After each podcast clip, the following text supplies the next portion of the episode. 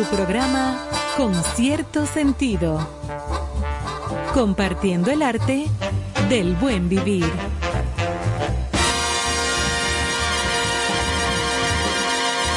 Por estación 97.7.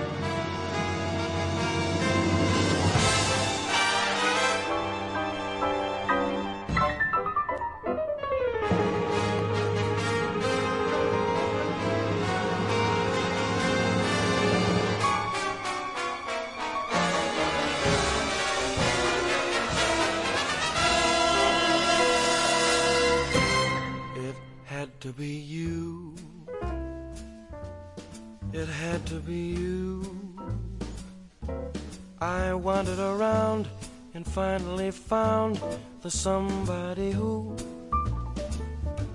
could make me be true, could make me be blue, or even be glad just to be sad, thinking of you. Some others I've seen might never be mean, might never be cross or try to be boss, but they wouldn't do. For nobody else gave me a thrill. With all your faults, I love you still. It had to be you, wonderful you. It had to be you.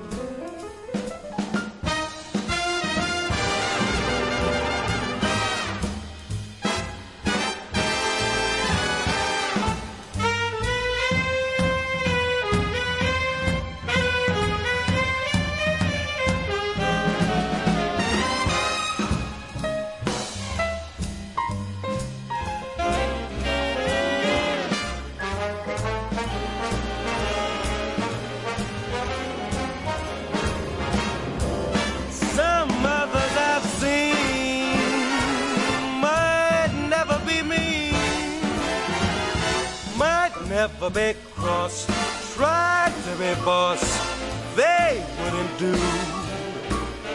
For nobody else gave me a thrill. Whether you're boss, I love you still, baby.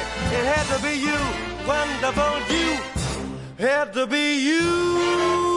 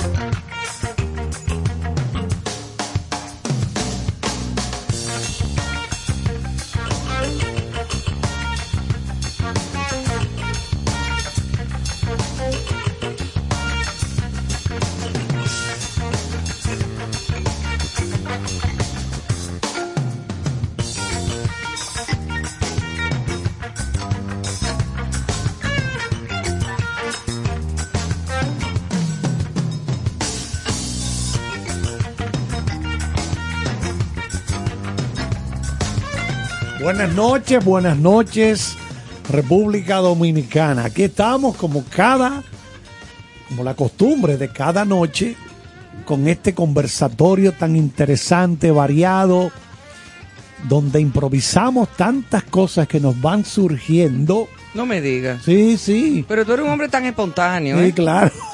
Un muchacho como tan lógico y tan bien. Cualquiera que te ve te compra. No, pero señores, ustedes saben que este grupo que hemos conformado disfruta mucho. Este es un grupito Eh, chévere, bonito. Exactamente. Entonces, eh, nosotros estaremos partiendo hacia Namibia. Señores, buenas noches. Gracias por estar Eh, sí, en concierto eh, sentido. ajá, es que tú haces mute. Sí, vamos a Buenas aterrizar. noches, bienvenidos. Aquí estamos Néstor Caro, Johanna Santana, Carlos Presente. Almanzar, que ya está comenzando a aterrizar otra vez la realidad. Ajá. Y una servidora y bomberas, dos horas completas a partir de estos estas Ombliguito. 8 y 5 de la noche, hoy Ombliguito de miércoles. semana alto, porque llegó como Miércoles Sí. 4 de mayo. Lo primero que quiero preguntar para arrancar esta noche, ¿dónde Pregunta. queda Namibia? Na- En África. El desierto de Namibia Ah. es uno de los más conocidos en el mundo. Ahí hay unos lagartos. Yo me crié allá. No, en Namibia hay unos lagarticos, oye, un- unos alagartíjaros, que cuando la arena se calienta... Se mete de- abajo. No, de una manera tan, tan, tan insoportable. Sí, sí, sí. Él se para con una patica de adelante y otra de atrás y sube dos. Sube y la- cuando se le calientan esas dos, Cambia cambia. a las otras dos. Y para que, porque se le queman. Sí, claro. O si no, arranca huyendo trrr, rapidísimo para que no se le caliente en la patica. sí, Y ellos no, conf- eh, ellos no, No se ponen tenis. no que, si, que si no conocen el Mar Caribe. No, mi eso es un desierto, pero de lo Ah. pesado. No, pero que cojan para acá. Las temperaturas ahí son muy agradables. Sí, sí, sí. A mí lo que me gusta es que en el 45 día, grados o sea, Ajá. 50 grados centígrados para toda Ay, la se- noche. ay, en la señores. noche. En la noche te congela. Ay, Exacto. señores. Oye, es un lío Ay, señores, eso. se fue el frito. Y hay- y hay se un- fue el frito. Y hay un, ¿cómo se llama esto? Un mundo, al caer el sol en esos desiertos, salen a hacer vida. Otros animales. Eso es otro mundo. Los nocturnos. Pero otro mundo, aprovechando lo fresco, porque durante el día tiene que estar en las cuevas o metido debajo de la arena. Es una cosa Es- terrible. Es una cosa terrible. Pero cosa terrible. hay vida ahí, como Sí. hay vida en la Antártida, como hay vida en el Polo Norte, Exacto. que son lugares que para los humanos eh, es muy difícil el, el subsistir, pero sin embargo para muchísimas especies de animales Pero ya yo repito otra vez, se fue el frito. se Ah, eso fue, sí es verdad. arrancó. Malo Qué eso. calor. Aquí hay dos grande climas. ya en Santo Domingo. Aquí hay Ay, dos climas, el verano y el infierno. Arrancó el infierno, prendieron Sí. el horno y lo apagan en Pues, enero. Pues, pre- pues todavía- prendieron el horno. Todavía en las madrugadas aquí está fresco. Qué madrugada. No, Aquí hace profesor, calor pero ya. no, no todos estamos andando en las madrugadas. Cuando yo veo que mi perrito Tú sabes que hay un momento en que las mujeres tienen calor 24-7. No, pero, pero hoy las temperaturas... ¿qué, qué? Hoy miércoles, 4 de, ¿De qué, mayo. ¿De qué menopausia tú hablas? Yo no hablo de nada. Sí, porque cuando la mujer está menopáusica le dan unos calores Exacto. repentinos, unos como un sofoque a lo Si que le tuviéramos dicen. los teléfonos siete- aquí, siete- hiciéramos una encuesta no, ahora porque mismo. si este camarada que tengo al lado quiere referir que las madrugadas por su casa son Sí. agradables y usted inmediatamente le increpa diciendo que madrugada ni que madrugada. No, No, hace que hace calor. calor, Entonces hace debe ser calor. que usted debe revisar por el No, sitio donde yo no usted tengo vive. que revisar nada porque eso es normal si no, tuviera. ajá. No, hace calor, La se gente hace como quiera se calor. muere. Señores, hoy 4 de mayo, ombliguito ¿Qué de semana, miércoles. Como cada noche, mucha información, mucho contenido interesante para compartir con toda la audiencia de Concierto Sentido. Pero igualmente estaremos conversando con ¿Con? un muy querido, pero sobre todo muy destacado galeno de nuestro país, director médico de neopediátrica, medpediátrica, muy conocido, asimismo, eh, sobre todo los niños eh, lo aman, de esos niños que tú puedes, aman visitar su pediatra. Sí, que son de el estos- doctor, estos médicos que se dan a eh. Exactamente, el doctor Juan Carlos Toral va a estar con nosotros, que viene con un traje diferente, una capa que tal vez no es la de médico y que muchas personas tal vez desconocen o no conocen. Y la vamos a compartir aquí y a conocer sobre ella. Como Ah, aquí siempre hay conversaciones interesantes. Bueno, Fuera de lo común. O sea, él no viene a hablar sobre medicina. Yo voy a tratar de hacerle una sola pregunta sobre medicina porque no lo, la audiencia nos mataría si no le hacemos esa consulta. Claro. Pero todo lo demás es otra cosa, del arte y la cultura. Qué bueno, ya ustedes saben. Así es que pendientes ahí para que más adelante en esta noche podamos escuchar al doctor Juan Carlos Toral. con Exactamente. todas las cosas que tiene para ofrecernos.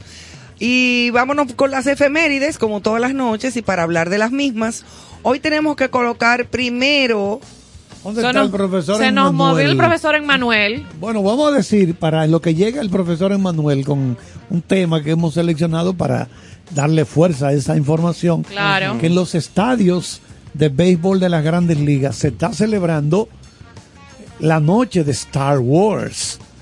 El colega Caro me dice que va a ir disfrazado de Yoda. Sí, un Yoda grande, Sí, por no, yo, cierto. yo o de tengo, Java de Hot. yo tengo ese flu desde el 2000. ¿Es verdad? Claro. Ay, a mí me encantan los personajes de, Star Wars. de Star Wars. Eran Sí, de Star esos personajes. Wars. ¿Cómo era que se llamaba el. Chewbacca. el- el- Llegó no, el no. profesor Emmanuel. Sí, Ah, y el famoso- no, R2D2. Sí, que le decían el turito. Eh, aquí. Pero era R2D2. Sí. Bueno, vamos a ver si el profesor Emanuel nos pone en algo con Star Wars. ¿A ti te, no te gustaba Chewbacca? Chubaca, no. ¿Cuál es esa fra- esa el frase? interior y policía. Ah, no, ese es Chubaque. ya. Emmanuel, Sí, por es eso es que tú no te puedes mover de aquí. Chewbacca es como una alfombra que camina. ¿Cómo era que se llamaba el hombrecito, el marcianito chiquito, el que sabía mucho, el bonito con las orejitas? Ah, el de los ojitos tiernos. Ajá, como el viejito, que era Te lo voy a buscar ahora. Dios Vamos a escuchar la intro para este Wars. efeméride de hoy. Sí.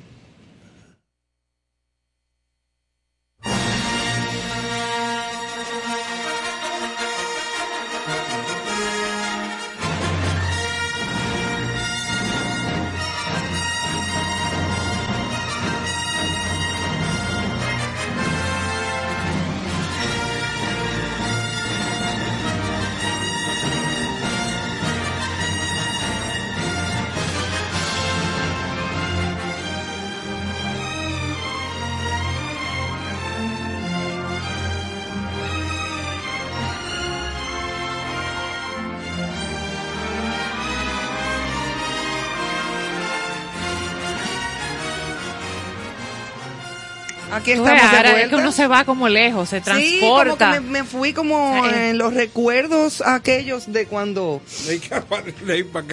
la primera, no, la primera Star Wars, señores, cuando Harrison Ford Eso- estaba un muchachito. sí, eso impactó. May the force be En el cine you. triple la estrenaron aquí, en el triple. Bueno, allá en el malecón. bueno, profesor. Gente En sentada en el suelo que no cabía viendo este. Fue en los 70.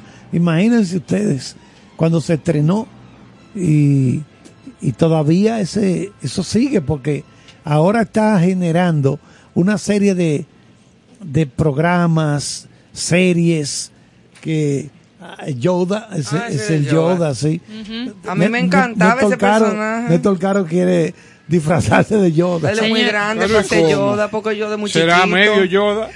un cuarto de Yoda. Señores, el origen de esta fecha, 4 de mayo, como decía el profesor, todo gira en torno a los museos de Star Wars, los muñequitos, las colecciones, todos. El 4 de mayo de 1979, cuando el mundo estaba extasiado tras el estreno de la primera película de la Guerra de las Galaxias, el diario británico London Evening News publicó una nota en la que miembros del Partido Conservador del Reino Unido felicitaban a Margaret Thatcher por su recién adquirido puesto como primera ministra del país.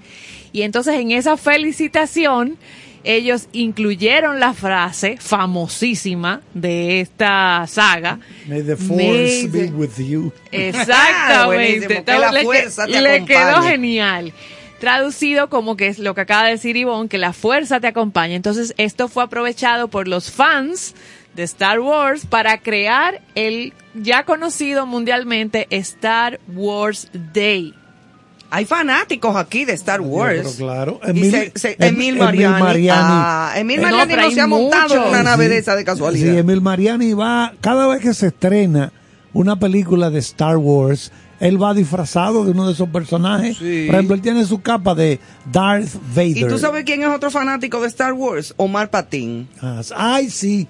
Patín, Omar, que imitaba Omar. a Pavarotti. Patín, Sí, claro. Patín, muy bueno, muy bueno. Omar Patín. Patín, mi amigo y hermano. Sí, sí. Bueno, pues, Yo creo que Jan Guerra, no me deja mentir, también es gran fanático. Tengo entendido Jan, que Jan, Ah, tengo ok. entendido es gran que fanático Mariani de Star Wars duerme también. todavía duerme Ajá. disfrazado de, de Obi-Wan Kenobi. Sí, por si, por si hay que salir huyendo. Ay, mamacita. Señores, y continuando con las efemérides, en reconocimiento a los denominados héroes de azul, el Ay, 4 sí, de un mayo día importante se hoy. celebra el Día Internacional del Bombero. Espérate. Cuidado. Esos sí son importantes, señores. Héroes de verdad. Esos sí son héroes de verdad y sobre todo en este país que trabajan con uñas y dientes. Saludos a-. Saludo a Julio Sosa, que está por ahí. Yo no sé si es bombero, pero es un tipo simpático. Sabes Ah, yo soy bombera. Tú sabes que, tú sabes, Ivonne, que vi a Julio Sosa practicando con su sable de rayo láser. No me digas. Él, él no lo deja. Yo te voy a dar, te voy a dar golpe hoy. Cuando ¿eh? él va a No, una no, contrata de una de esas empresas que requieren fue lo que le dieron al profesor hoy? para instalar los aire acondicionados en todo el edificio, es lo primero que hace, le suelta La el rayo espada, láser. El rayo láser, a saber si están preparados. Yo te estoy diciendo que aquí hay problemas. Sí, sí, El Día Internacional del Bombero surgió a raíz de una propuesta generada debido al fallecimiento de cinco bomberos ocurrido durante el cumplimiento de sus labores en un incendio forestal ocurrido en Linton, en Victoria, en Australia. En virtud de tal acontecimiento, eh, se, acontecimiento, perdón, se brinda un sentido homenaje a los bomberos en todo el mundo por su indiscutible aporte a la comunidad en el cumplimiento de su deber y corriendo riesgo con su propia vida.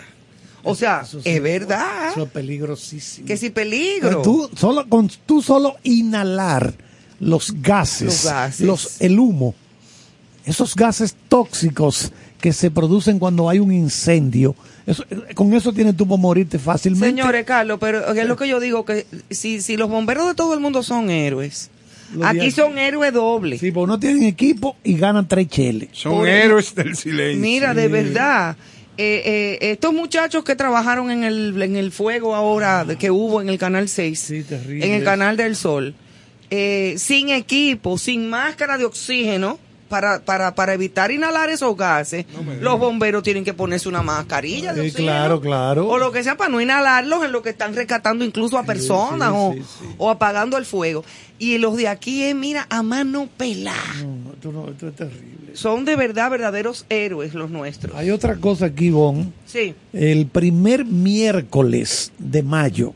O sea, O sea, hoy, un cada día como año. hoy. Exacto. Cada año, el mes de mayo, el primer miércoles del mes de mayo, esto es muy importante, se celebra el Día Mundial de la Salud Mental Materna Wow, qué bien. con la finalidad de sensibilizar a la población mundial acerca de la importancia de prevenir, detectar y brindar tratamiento a los trastornos mentales durante el embarazo, parto y posparto.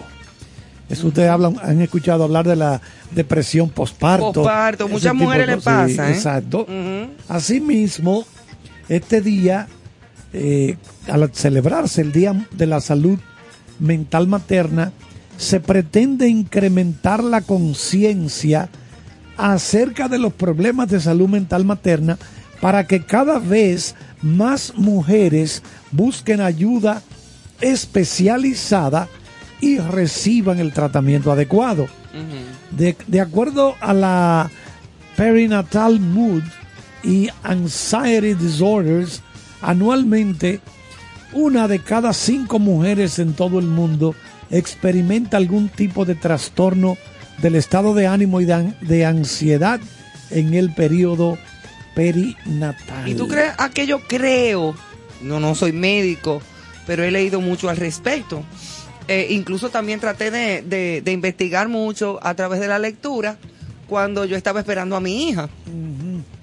Eh, y muchas personas me, me- y los mismos libros hablaban de que hay cam- los mismos cambios hormonales que son tan drásticos a la hora de una mujer, tanto cuando sale Ay, ay, embarazada. ay, pero no están listos para esa conversación. Es, sí, cuando uno, mira, cuando uno sale embarazada, tu, tu hormona, tu cuerpo va cambiando, tú tienes un ser humano dentro de ti.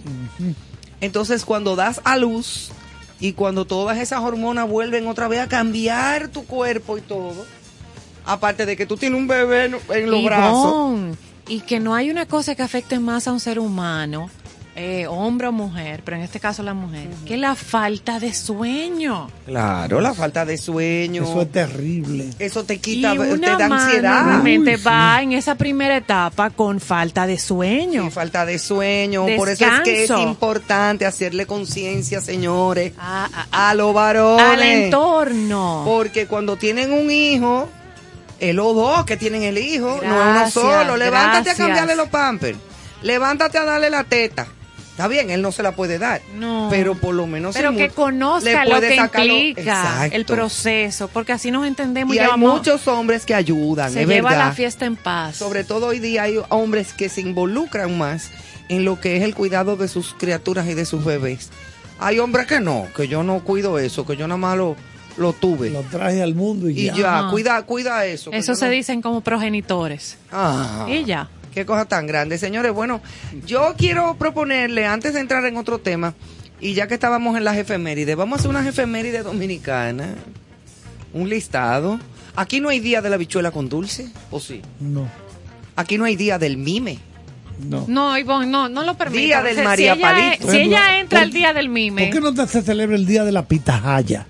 Por Porque hay ejemplo. gente que no sabe lo que es. Y es muy buena la no, pitahaya. pero hay calendarios gastronómicos, lo hemos compartido aquí. Sí, pero Sí. aquí hay día de muchas cosas que son muy de aquí. El día del, del, de la masita. O sea, el calendario de concierto Sí, sentido. porque eso no lo hay en ningún no en ningún sitio. sitio. Eso Maestro es una Caro. efeméride Del de aquí. conconete. Maestro Caro, usted como antropólogo Sí, sí, sí, podría ser. Culinario. eh, exhaustivo en su trabajo de investigación, hable de un poquito de la masita. Bueno, No, mira, yo creo que, mira, esto fue un invento de alguien que no tenía nada que hacer. Y tenía hambre. Echó harina, eh, preparó una masa agreste, la movió, se dio cuenta que no sabía nada, le echó azúcar. Eh, creo que creo que eso lleva algo de canela porque Azúcar prieta. azúcar prieta Sí. canela ¿Y ya? y encontró Y coco, no. bueno, No, que hay es dos conconete. tipos, son conconetes. Sí, con Ya eso conete. No, con- no con- se equivoque, que esos son dos Por cosas eso que se diferentes. puede hacer el día de ambas Entonces, cosas. después que hizo esto, encontró a quién vendérsela. Exacto, porque eso es lo primero. Cuando tú desarrollas un proyecto, tú lo que tienes que lograr a quién Pasó alguien con adjudicárselo. una hambre grandísima. y sin Terrible, claro, que se había pasado el día entero, la Dame mañana entera trabajando. Y ahí se abrochó la primera, que fue en oferta. Digo, pruebe eso, camarada. y se metió, Dame tres. exacto, un jarro de, de salsa victorina con agua y hielo. No frappé, hielo eh, en cubos. Y se Entonces lo que pasó este individuo después de ahí fue que tuvo que buscar un cheilón en algún sitio de la ciudad para, Oh. para acostarse hasta que pudo recuperarse En de aquella cartón. hartura. En un cartón de Y nevera. nunca más. Entonces, esto, de ahí se patentizó la masita. No le esto, mucho Ca- caso a Carlos esto. hoy, ¿no? Oigan esto, el jugador de béisbol Starling Marte, que está jugando ahora en esta temporada con los Mets de Nueva York, cuando él estaba con los Piratas, vino un crew, un equipo técnico de Pittsburgh, que era la ciudad con la que él jugaba, los Piratas. Y yo estoy viendo en mi casa esto, y veo, este, oh, pero es un documental aquí, en Villamella se mete ese, esos, esos gringos. Y la, y la locutora muy bonita, eh, en Estaba- Villamella. Ajá. Atrás, haciendo comer fritura. Un, no, no, un reportaje a él, a, a Starling Marte. Y todo lo que ya va él, él entra caminando a un colmadito donde un- él solía ir siempre y dijo, apégame tres masitas y así mismo suena la cosa. Y hace así lo, y le coge la- a la cámara. This is masita. Ay, qué buena está eso. Sí, ¿Y sí, se la comió? Sí, Oh, pero él claro. muere con eso. This is masita. Oh, pero sí, aquí se puede hacer el día de muchísimas cosas, el día de la Te voy a ciguapa. mencionar algo rápido, incluyendo lo que ustedes dijeron. El día de la bichuela con dulce. Un análisis profundo sobre el mime. ¿Qué es el María señor, Palito? señor. Estamos hablando de la guanábana, o sea, una descripción general de la guanábana. Sí, hacer un monumento a la guanábana. Y de la champola. Una champola de guanábana. hacer eh, un homenaje frente al Pero ese malecón será el, del pre- bofe. es el programa. Del bofe. El Ese bofe programa se va a llamar, Crocante. se va a llamar sin sentido. Exacto, entresijo. Ok. El entresijo. Exacto. El entresijo. Pan de agua. La ¿Dónde usted cree que usted puede encontrar un pan que sea de agua? No existe No. eso en ningún sitio. De La- verdad, la tú pides un pan de agua donde sea y La no. masita, el jalao Sí. y el chimichurri que tiene en el malecón, solamente lo venden ahí, o sea, frente a Montesino, por ahí por esa área, que es Consiste. Consiste en un chimi que en cualquier otro sitio pudiera ser un- dos tapas de pan, eh, una carne de un nivel eh, no considerable, eh, pero esos chimi tienen remolacha. Que no, no ¡Es existe, verdad! claro, no existe en ningún otro Por sitio. eso es que yo no voy. No, así no, ese no va, no aplica, Ese, ese chimi se llama Ivón. no aplica. Sí, se llama Ivón porque ella detesta la remolacha. La remolacha, es verdad. Exacto. Señores, la- vámonos a la frase de hoy, Joana, por favor. Eh, Ah, vo- volviste. Volví a aterrizar desde que me hablaron de remolacha. Mira, antes de la frase, compartir así en esta manera eh, social y extendida, agradecerle a nuestra amiga Xiomara Fortuna, que siempre nos comparte todo lo que realiza, lo nuevo, sus actividades, y va a tener próximamente, este fin de semana, Tambores por la Tierra. Nos compartió esa notita de prensa eh, para que también nuestros amigos la conozcan. Esta compositora, amiga nuestra, Xiomara Fortuna, nos trae este próximo sábado 7 de mayo, Tambores por la Tierra, invita a su escenario a cielo abierto como cada primer sábado del mes, como a ella le gusta, sencillo, no se complique, vaya descalzo a disfrutar Ay, yo que al rancho ecológico El Campeche. El Campeche. Allá para poder disfrutar de esta presentación Tambores por la Tierra, que es una propuesta única con la reina de la fusión. Nosotros le decimos como la chef, porque ella todo lo, lo combina así, como Sí, una receta. Es verdad. A voz de Xiomara Fortuna y los tambores de Moisés Silfa y Saúl Sánchez. Sábado 7 de mayo a las 4 de la tarde. Ay, qué bien. Dime. Señores, y por igual, eh, aplaudir desde aquí, aunque es a lo lejos, a Natalie Peña Comas, que en el día de hoy Bravo, tuvo su concierto eh, y ya la- la, Virgen está Todas las en- buenas vibras. en la Basílica.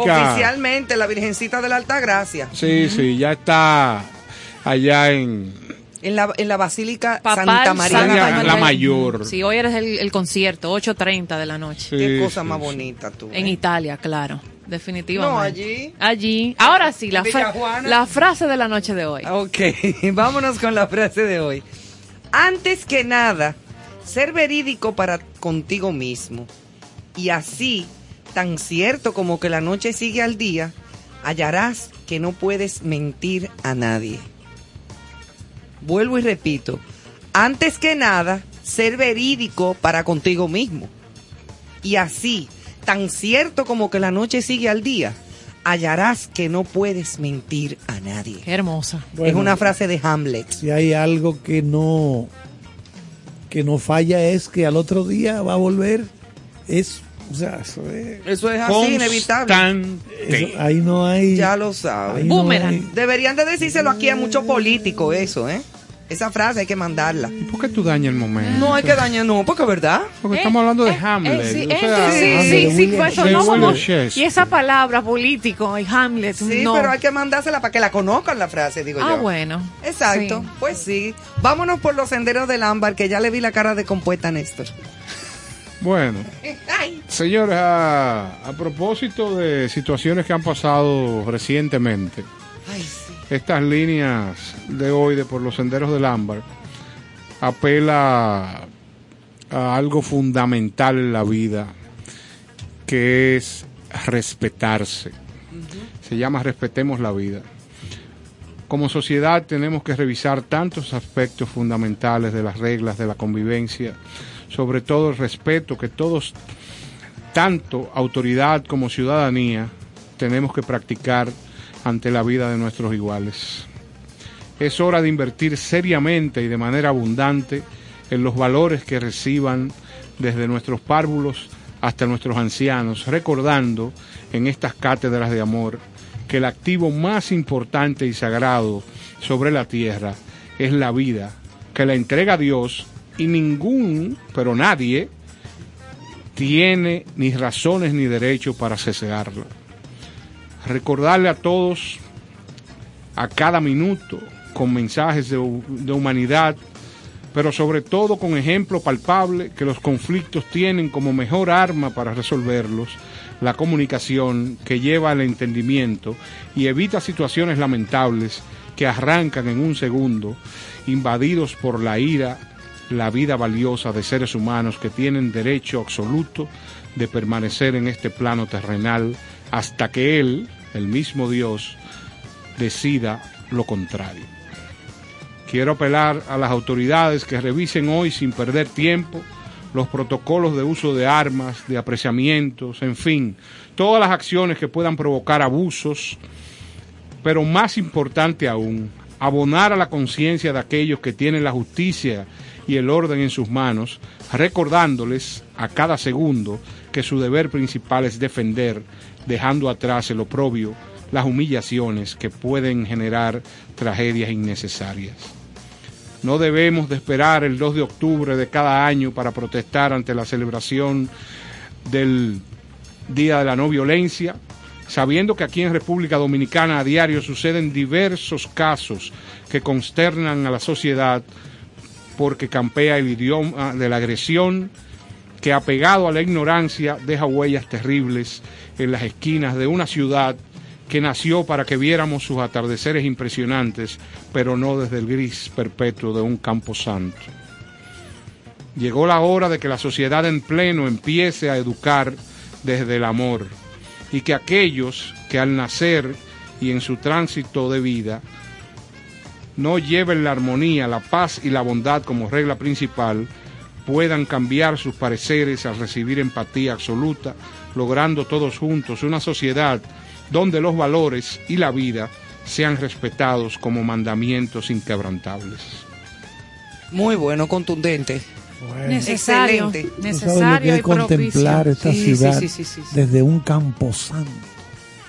Eso es terrible. Sí, sí, sí, sí. Es, que Muerto, es verdad, es una muerto, realidad, muerto, señores. muerto. Un, un llamado, un llamado a Y no, Ah, el, y no el que ponemos aquí en el bumper, un llamado de verdad. de verdad. Eso es un llamado serio porque Reflexivo. Así mi- y reflexivo. Eh, eh, así mismo como, como Néstor lo hace a través de este segmento, que todas las noches eh, eh, él protagoniza con sus letras, porque eso es de él. Eh, así mismo se siente la sociedad, Néstor. O sea, ya esto es un sentimiento general de personas de todos los partidos, de todos los colores, de todas Social, las profesiones, social. jóvenes, viejos, casados, divorciados, o sea, es todo el mundo que está consternado. Mira, si bien es cierto, eh, es brillante la oportunidad para el presidente actual, Luis Abinader, que es y vino a, a esta República Dominicana a dirigir este norte y es un sinónimo de cambio. Sí, es verdad, hay un hombre... Eh, y a sabiendas de que es una persona que tiene una buena educación y, y integridad, y de buen sentido. es escenario brillante para que pueda, por lo menos, porque sabemos que ante la crisis los cambios se convierten en situaciones muy difíciles y cuesta arriba, que por lo menos el tema de la seguridad, que tiene una íntima relación con que la gente pueda caminar en las ciudades con la certeza de que su integridad no se va a tocar ni a perder. Claro, y su vida. Lo más importante, oía yo un comentario en el día de hoy, no hacemos nada con grandes logros económicos, no hacemos nada con grandes logros sociales si no tenemos la seguridad de nuestros ciudadanos organizada. O sea, cualquier hito, cualquier experiencia positiva que esté en los órdenes que acabo de mencionar, si no tenemos la seguridad, lo que puede pasar con cada uno de los ciudadanos es que esté enfrente a la muerte. Claro. Es que esté enfrente a una situación de catástrofe. Sin necesidad. Entonces, ¿para qué estamos abonando y apostando a una Gran economía, gran un gran desarrollo? desarrollo? Entonces, vamos a empezar de atrás para adelante. O sea, vamos a empezar por tener la seguridad necesaria, que yo creo que es el elemento Y principal volvemos a caer. y seguiremos con todos los otros puntos que son fundamentales, pero yo creo que el principal es el tema de la seguridad, que no solamente es acabar con la delincuencia, es con toda la delincuencia, Sí, donde quiera toda- que con- haya un foco, o sea, hay que acabar con eso. Claro, y hay que eliminar lo que esté haciéndole Y daño a volvemos lo a que caer sea. en la materia prima. Educar. Educación, Educación, oye, palabra mágica. Señores, Educarnos. eh, yo he oído mucha gente que hay que abolir la policía, que hay que eh, hasta el edificio de la policía, que hay que tumbarlo. Que cambiar ciertas Eso cosas, sí. no es el meollo del asunto. El meollo del asunto cosas. es la estructura, el conocimiento. Usted no hace nada, oiga, usted no hace nada con entrar a una institución, 14 mil miembros nuevos, si lo que reciben es lo que históricamente ha convertido la ciudad en un espacio invivible. Claro, van a venir con lo mismo. Eso es lo que va a ocurrir. O sea, tú cambias, pero si tú, si tú no preparas, si no educas a- y, y- y le pagas mejor, porque los Educación. países de cierto desarrollo, ser policía es un honor. La educación. Es, un, una carrera. Es una carrera que hay que estudiar Es una carrera. varios años Es una formación. para salir. Como cualquier médico, como el que es abogado, etcétera, etcétera. Mira, aquí hubo un, un jefe de la policía, que para mí es uno de los policías que pasaron por esa institución a dirigirla, que tenía mayor conocimiento en cuanto a lo que es el tema científico, investigación. Se llama Bernardo Santana Páez. Yo hoy, leí hoy unas apreciaciones de él y me parece que fueron muy claras. Si un policía recibe de sueldo un monto que no tiene la capacidad de mantenerse ni mantener su familia, por obligación tiene que buscar u, u otro trabajo o tiene que caer en la delincuencia. Otra entrada, pero no tiene que matar gente. No, no, no, Ah. pero no es justificando. Es sencillamente que cuando tú recibes en tu empresa una persona que está eh, con interés de entrar a ella, por lo menos mi, mi particular pregunta es, ¿cuál es su aspiración? Y aquí la gente lo toma mal. Yo he sentido gente que dice, ¿cómo aspiración?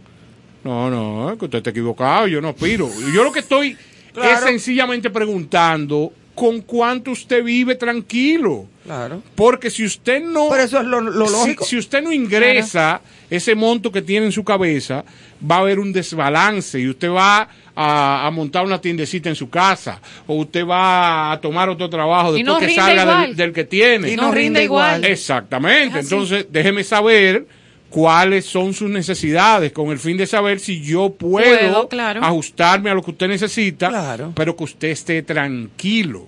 Exacto. Entonces, lamentablemente, lo, No por donde hay que arrancar el proyecto es, primero, personal potable, pero bien pagado, Sí. bien preparado. Entonces, cuando tú unes esas condiciones, a partir de ahí, tú dices, porque vean que ahora mismo, imagínate que hay les dedico la 50 mil efectivos. de Star Wars. Pero quizás el problema se resuelve con 25 mil, Sí, pero, pero, 25 mil bien pagados. pero Bien yo creo que sí. también tiene que haber una exfoliación de ciertas mentalidades trujillistas y obtusas que todavía se llevan a cabo, ¿eh? O sea, honest- independientemente del dinero y de sí. todo eso, yo creo yo, esa es mi opinión mía. Sí, sí, sí. Eh, eh, Eso- hay, hay eso, también, eso ¿eh? es correcto, No, sí. Y. Hay y mucho de eso. Y hay No. grupos ahí, ahí Profilaxis, adentro que les conviene. Profilaxis. Ahí, ahí dentro hay grupos que les conviene que las cosas sigan como están. Claro, Que no pero cambien. de- debe de hacerse. Eso y es yo así. sé que va a pasar así. Eso es Sí. así. Vamos Bueno. entonces con música. A partir del próximo segmento estaremos con nuestro invitado especial. Ay, sí, el doctor Juan Carlos Toral, que ya está por aquí. Una Ya conversación llegó, aquí muy está. interesante. Ya lo saben, así es Y que... después de este tema ahí, Manuel, ponte la marsellesa, porque ¿qué vamos a hacer? ¿Qué va a hacer, hombre? Vámonos con música. No se muevan.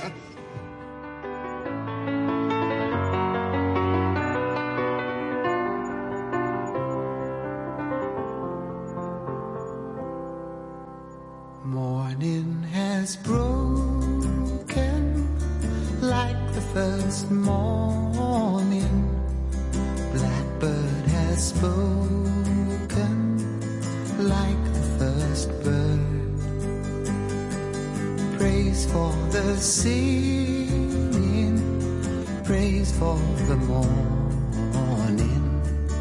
praise for them springing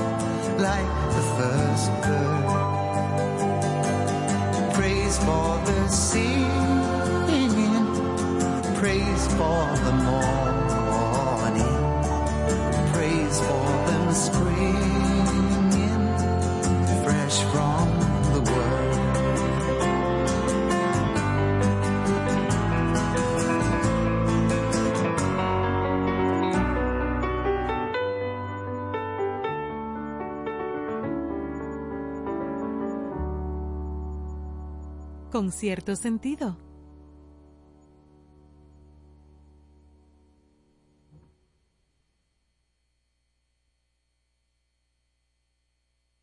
Cooking Victoria. Con cierto sentido. Muchísimas felicidades a mis amigos de Concierto Sentido.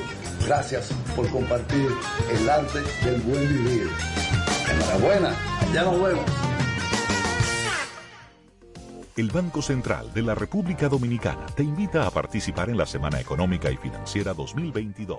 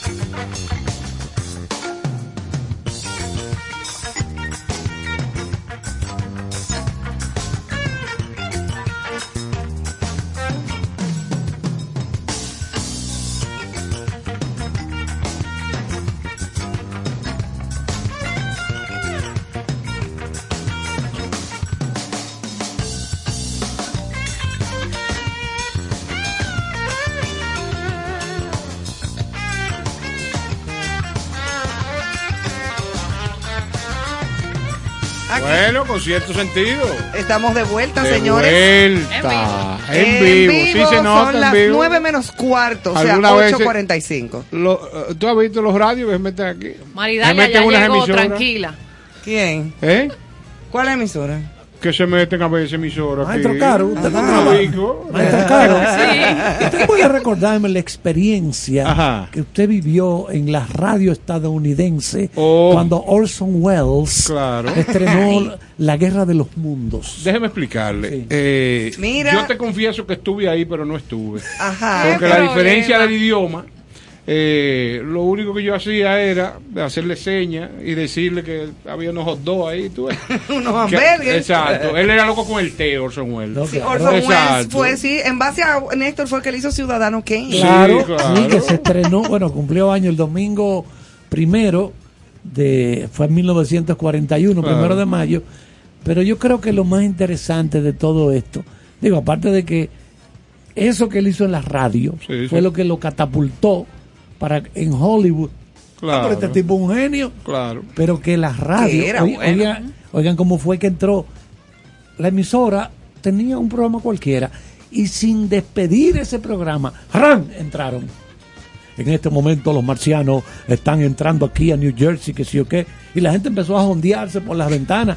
Entonces, no había, Sí, la gente pone loca. no había, Sí, no comerciales, no había nada. La gente dijo, ah, no, pero de verdad, Pero esto, de verdad. esto de verdad que está pasando. Y después, Y después recojan los "Jueguen, bates". como era en vivo, juegan, De ahí- hablen algo ahí porque la gente lo está creyendo. Digan que es un ahí- relajo, que la gente se está votando. De ahí arrancó Tribuna Democrática aquí. Claro, Y se usa el jurado. Y la gente arrancó la revolución. y Eso fue una conexión. Sí, eso fue una conexión y después. Y que en eh, buen dominicano, por ahí María Radio se va. Guarachita informando. Por ahí María se va. Claro, o sea, Bueno, señores, esta noche ya está aquí con, en cabina con nosotros nuestro superdoctor invitado, un pediatra muy querido por mucha gente, comenzando por mí, siguiendo con Johanna y con cantidad de madres, abuelas, Hasta niños, que- niñas. Hasta que Y promovió que los niños duerman en las Tienen camas. que dormir con su madre. Ay, qué bello. Ay, qué bello. Señores, Con sus así. abuelas. Oye, Sí, oye. a mí me oye, encanta eso. Oye, señores, con nosotros aquí, como bien dice Ivonne, eh, ya en la parte de un médico reconocido, destacado, pero so- sobre todo muy querido, donde los niños van contentos al pediatra. Aunque sea Feliz, pa' apoyarlo. Así mismo. Pero, como, pero como pero como me dijeron que como las orquestas, en las orquestas en la fiesta tienen el primer C, ¿no? El primer C de él es el doctorado y la atención a los niños, pero ahora dije que tiene un segundo C. No, hay un Dije que el segundo. tipo es literato. Hay un segundo explíqueme esa C. parte. Entonces, con nosotros aquí en cabina, para darle la bienvenida ya formal y agradecerle inmensamente que en esa agenda Yo tan voy a venir activa todas las noches. sacara este, ese tiempo. la cena en la casa.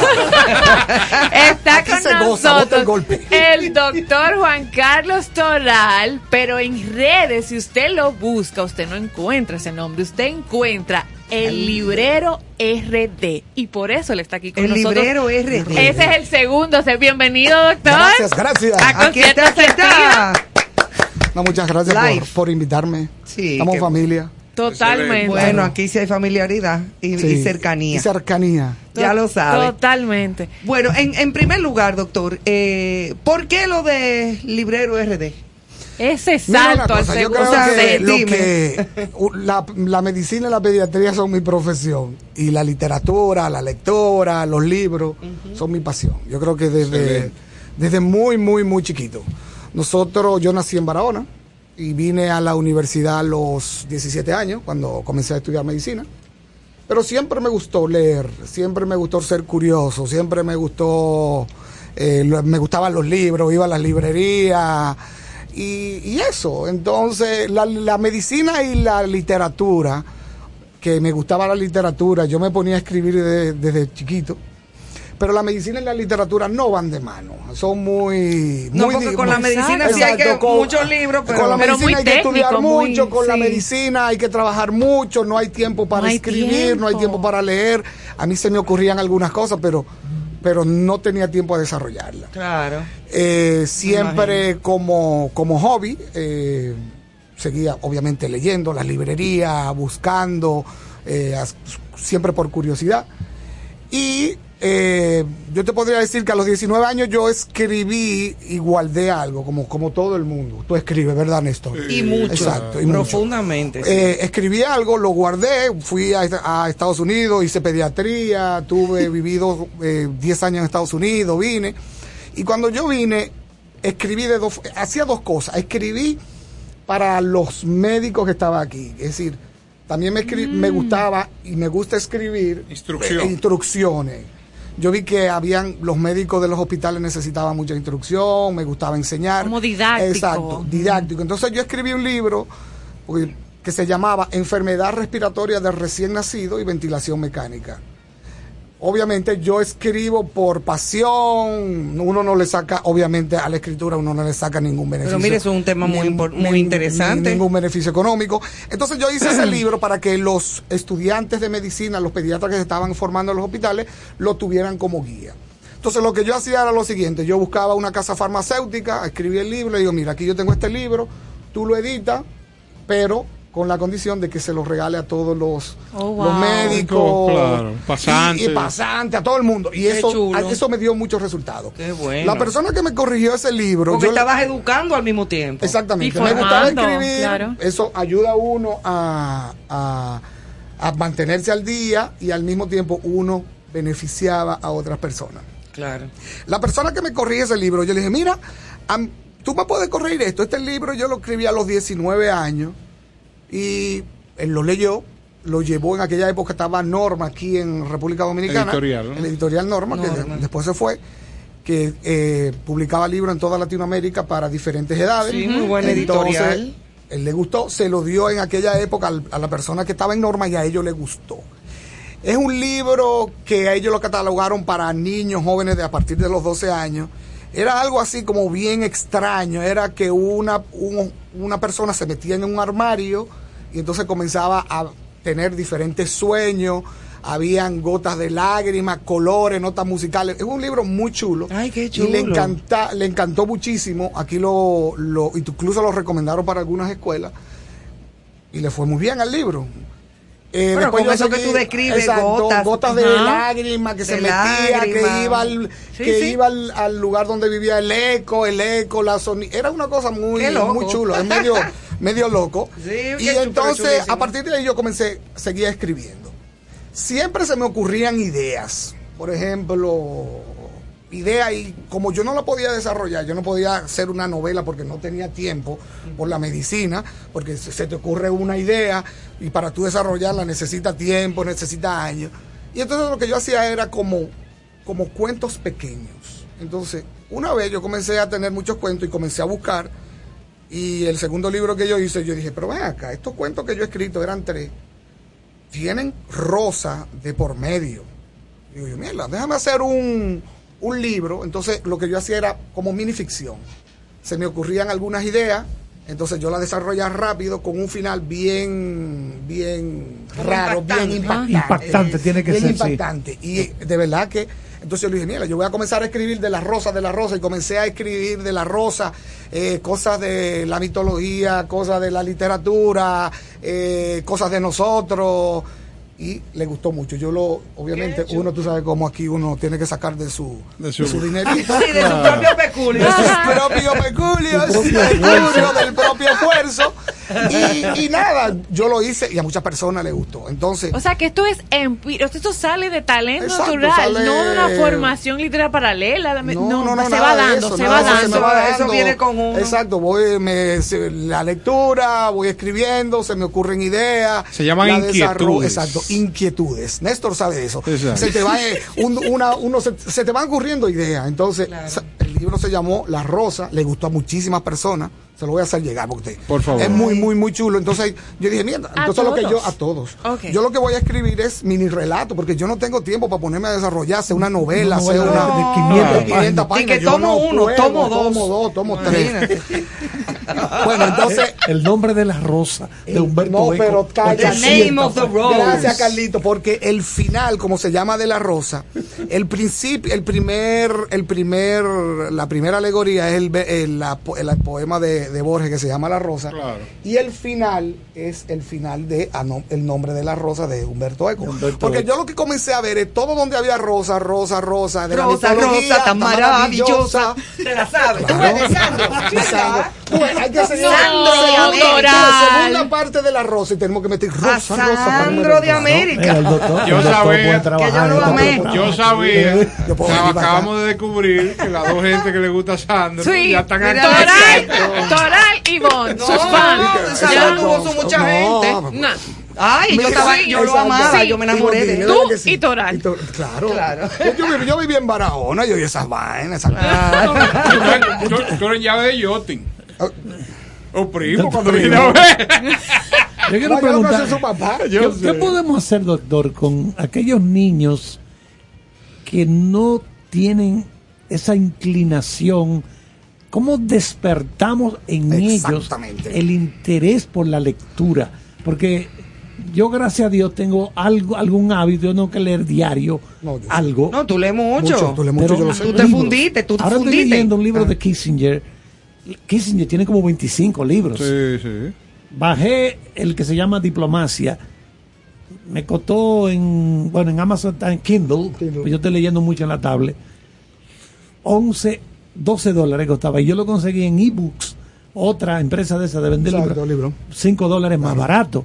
Porque como el tacaño mismo que soy, libro. Sí, como sí. duro que Es verdad. Carlito, que tú eres tacaño. No, Pero- verdad no. Sí, verdad no. ¿Qué puede- hacer con, En el arca de Noé, cuando dijeron tacaño, ya él estaba afuera. ¿Qué hacemos con, con aquella gente que no logra desarrollar el, el hábito o el amor por la lectura? Te voy a ¿Cómo contar, se te voy a decir, con exacto, te voy a decir cómo, cómo yo seguí y cómo yo me sigo metiendo en el mundo de la literatura. Yo siempre digo que hay que leer de todo. Y todavía yo tengo un problema con los colegios, aunque ustedes no lo crean.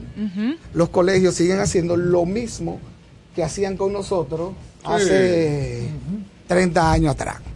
Que es, léete este libro, o tú te vas a leer Enriquillo, tú Y te vas a leer, háblame del libro, háblame del libro. Y eso no es así, todos lo sabemos. Claro. Yo digo que cada niño debe de leer lo que le guste. Ahí es. Lo que le guste. Lo hemos hablado a aquí Néstor- muchas A veces. Néstor le gusta leer novela, a ti te gusta leer biografía, biografía. A mí me le gusta leer, a mí me gusta leer cómics, Claro. que son excelente manera de que los niños en- entren al, Al al mundo, de la literatura Claro, leyendo sí. cómics. Yo leía A muchísimo mi hijo- Paquito. Exacto. Sí, a Ivonne le gusta leer eh, eh, de ciencia, ciencia. Johanna le gusta leer Novelas históricas. Claro, cada quien que lea. Lo más importante que yo le digo a todo el mundo, a los papás, lo más importante que yo le digo a los profesores es déjenlo que leen lo que quieran. No lo obliguen Bien, a leer.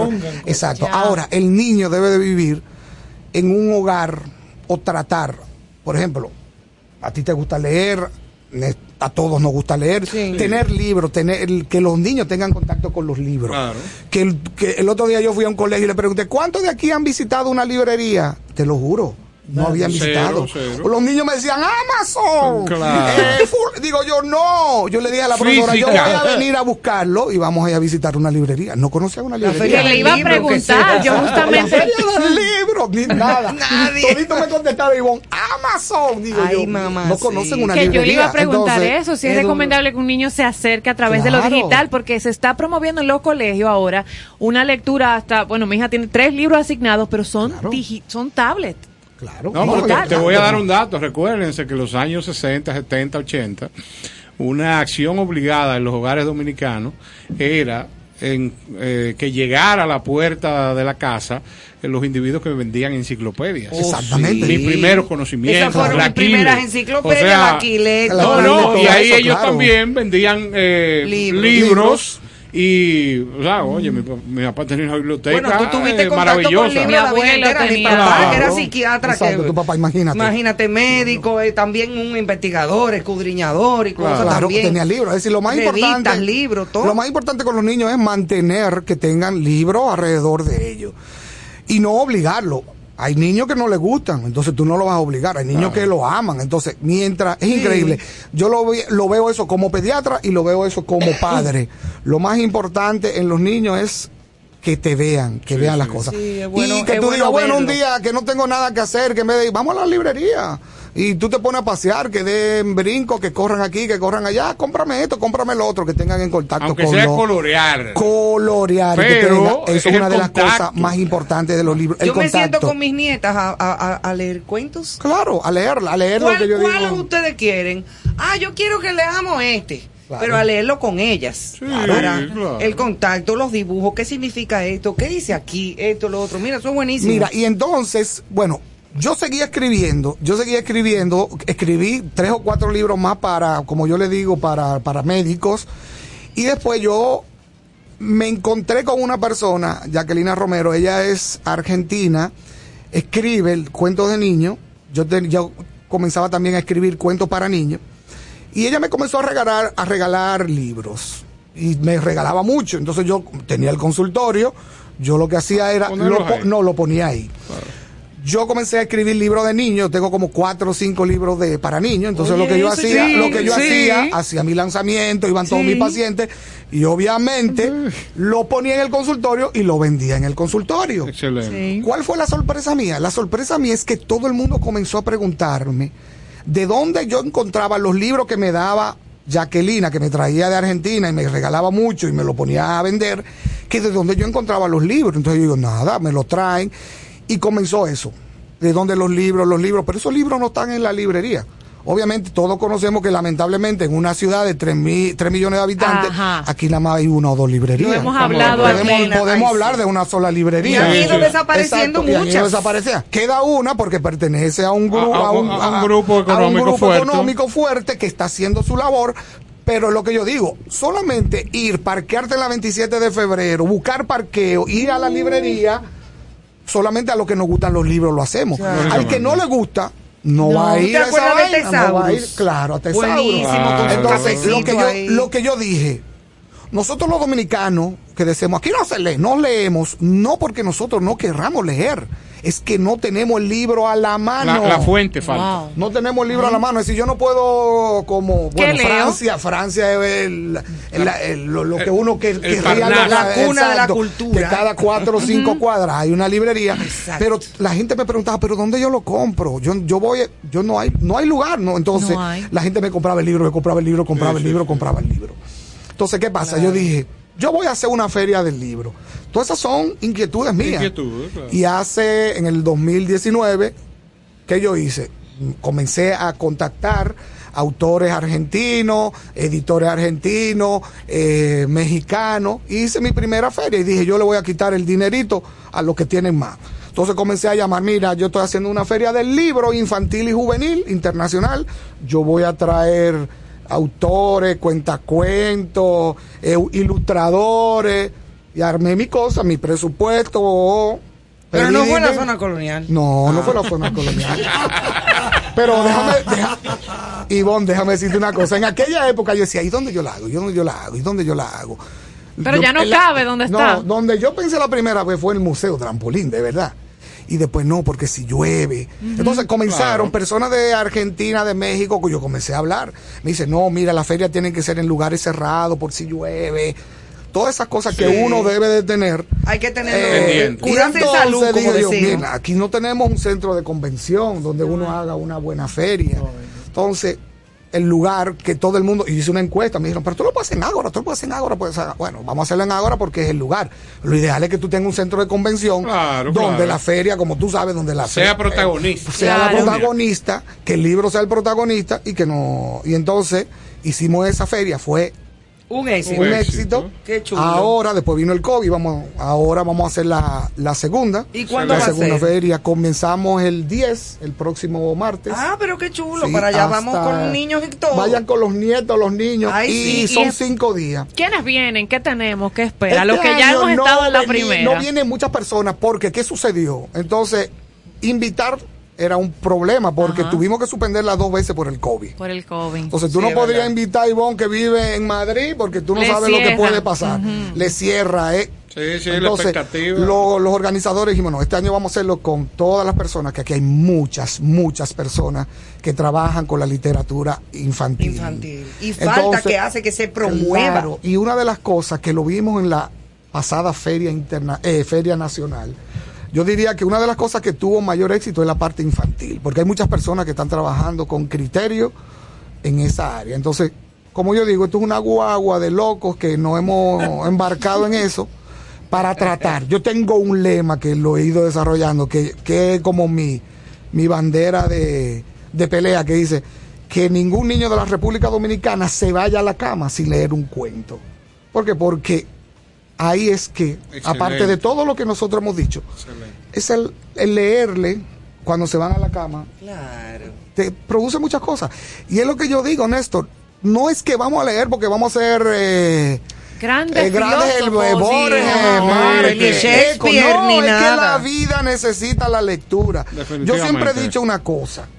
¿Por qué dicen que los dominicanos no seguimos cuando compramos cualquier cosa para armar? ¿Por qué no seguimos las instrucciones? Nunca la leemos. Porque Porque no no tenemos La gente no lectura lee. comprensiva. Claro. A mí me critican Claro. muchísimo No porque hábito. yo No hasta cuando. No hasta cuando me, me receta mi médico un medicamento, yo leo la posología Todo, todo. como quiera, aunque me, me lo haya recetado mi médico. exactamente. Mira, una día por tres Yo días, también. yo lo leo todo. Y me- recuérdate. pero ¿y por qué tú no lees todo? ¿Y por qué tú lees las instrucciones y tú sabes cómo se hace? Pero Oye, Y mira, mira, recuérdate que dentro de la estructura mental del dominicano, el, el ego, Se lo sabe. el sábelo todo, Él se lo Claro. está presente. Ay, Yo me lo sé todo. Desde que una no gente dice así es porque no sabe nada. Para ¿eh? claro, no, Pero es verdad, el dominicano no lee instrucciones. No, no le instrucciones porque, y eso es triste, no tenemos lectura comprensiva. ¿Qué es la lectura comprensiva? Que tú lees una cosa y después tú vas desarrollando. Bueno, no en la pi- tenemos. en Y lo pi- en los pizzas salimos allá abajo, en la lo dice.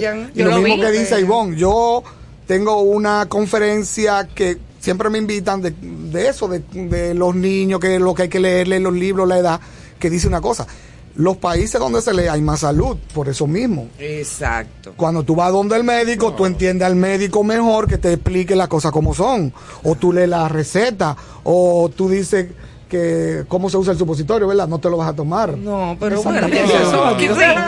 Pero, no. pero hay gente que se la toma como una cápsula. bueno, bueno. Entonces, es, eh, eso, eso es como un mi trabajo, mi Es que la, la introducción a la cultura, a la educación, inicia por la lectura. Entonces, ¿qué pasa? Si tú tienes un padre que no tiene motivación, que no está acostumbrado a leer, que no...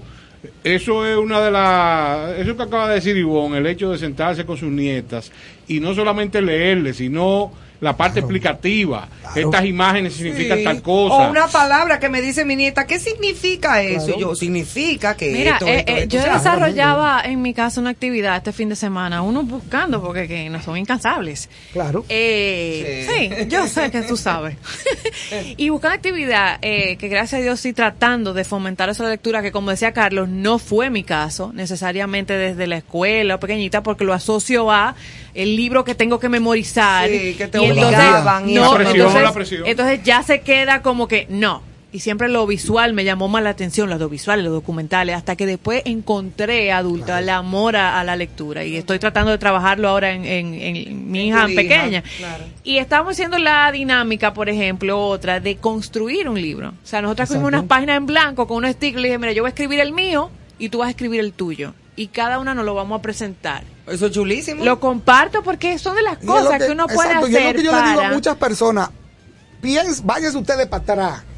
Todo niño quería escribir un libro. Todo niño. Siempre tú tenías un cuadernito y tú dibujabas y tú decías, Sí. este es mi libro, eh, mi un muñequita diario. y un diario. Todo el mundo le gustaba Sí. o decía, yo quiero escribir un libro. O tú tenías un diario o tú te querías ilustrarlo. Siempre todo el mundo con soñó. Eso Soñó con tener un libro. Y lo triste, le voy a decir una cosa, lo triste es que en el mundo el libro tiene el cliché de que, ah, no, el libro es caro, el libro es caro, el libro es caro. Producir un libro no es caro. No, claro que Es no. extremadamente barato. Y producir un libro de buena calidad. De verdad que sí. Es decir, eh, uno dice, no, lo, lo que sucede con los libros, como tú sabes, obviamente la distribución y eso. Pero en el país no tenemos una editorial nacional Editorial, o existe. ¿Por qué? Porque es muy, muy, muy barato hacer un libro. A punto, Juan Carlos, que uno de los pilares que debiera de tener como proyecto eh, un Ministerio de Cultura es tener una editorial, Editorial. nacional. Claro. ¿Por qué? Porque aquí hay centenares de dominicanos que tienen la capacidad de escribir Claro. y lo ideal sería que ese primer libro fuera editado por una institución gubernamental y distribuido por la misma. O sea, ¿qué pasa? Tú no sabes si tú tienes un Borges, si tú tienes Claro, un García una una Allende, Isabel una Allende. gente en Samaná, Claro. una muchacha que estudió y tiene desde los cinco años escribiendo y ahora Y ya es, esa- es esa profesional. Se recopila todo eso y en ese material se encuentra un cerebro maravilloso. Claro. Pero ¿qué pasa? No hay fomento.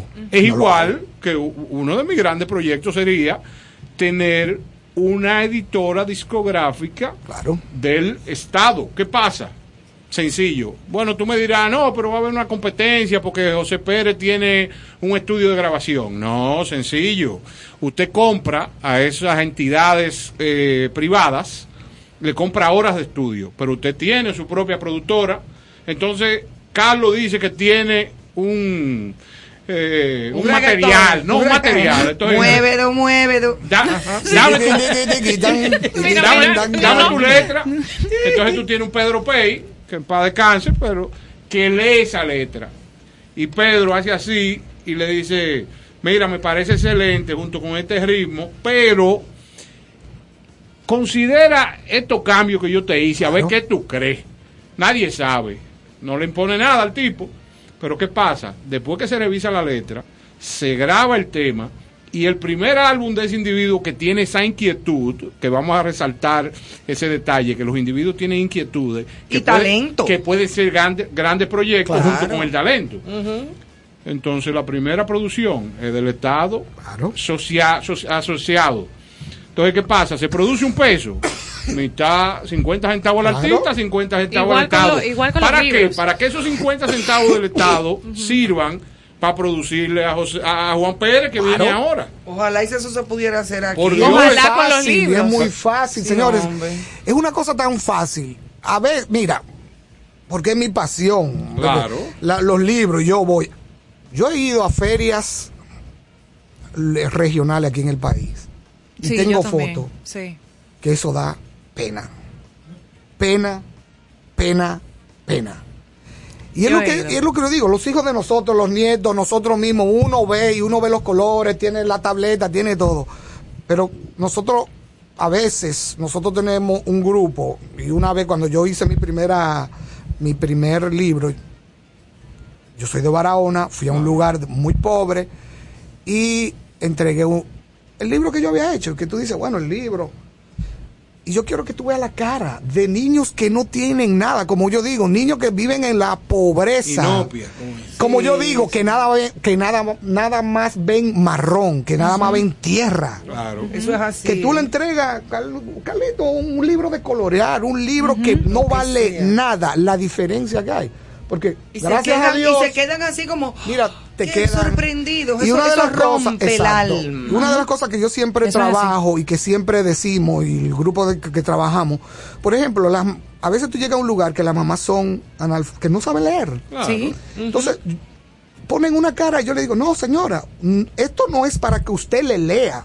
Usted le puede explicar a su niño, no, mira qué lindo, esto es un sol, el sol es redondo. Es crearle una historia, es la conversación que tú tienes con tu hijo, la interacción que tú tienes con tu hijo, que vi- decirle las cosas. Hay muchísimas cosas que se pueden hacer, que eso es lo que, con poca, con poca, con poca cosa. Formación dentro del Yo hogar, vi, la, señores. yo vi la feria, yo veo una feria y yo sé cómo ando pidiendo. Si a mí me di- dieran el dinero que dan en esa feria, yo hiciera la mejor feria del mundo. Ni la de Frankfurt le gana la feria que tú hicieras con ese sepa. dinero. Eh, digo, y es bueno puntualizar que anoche. Riéguelo, eh, riéguelo.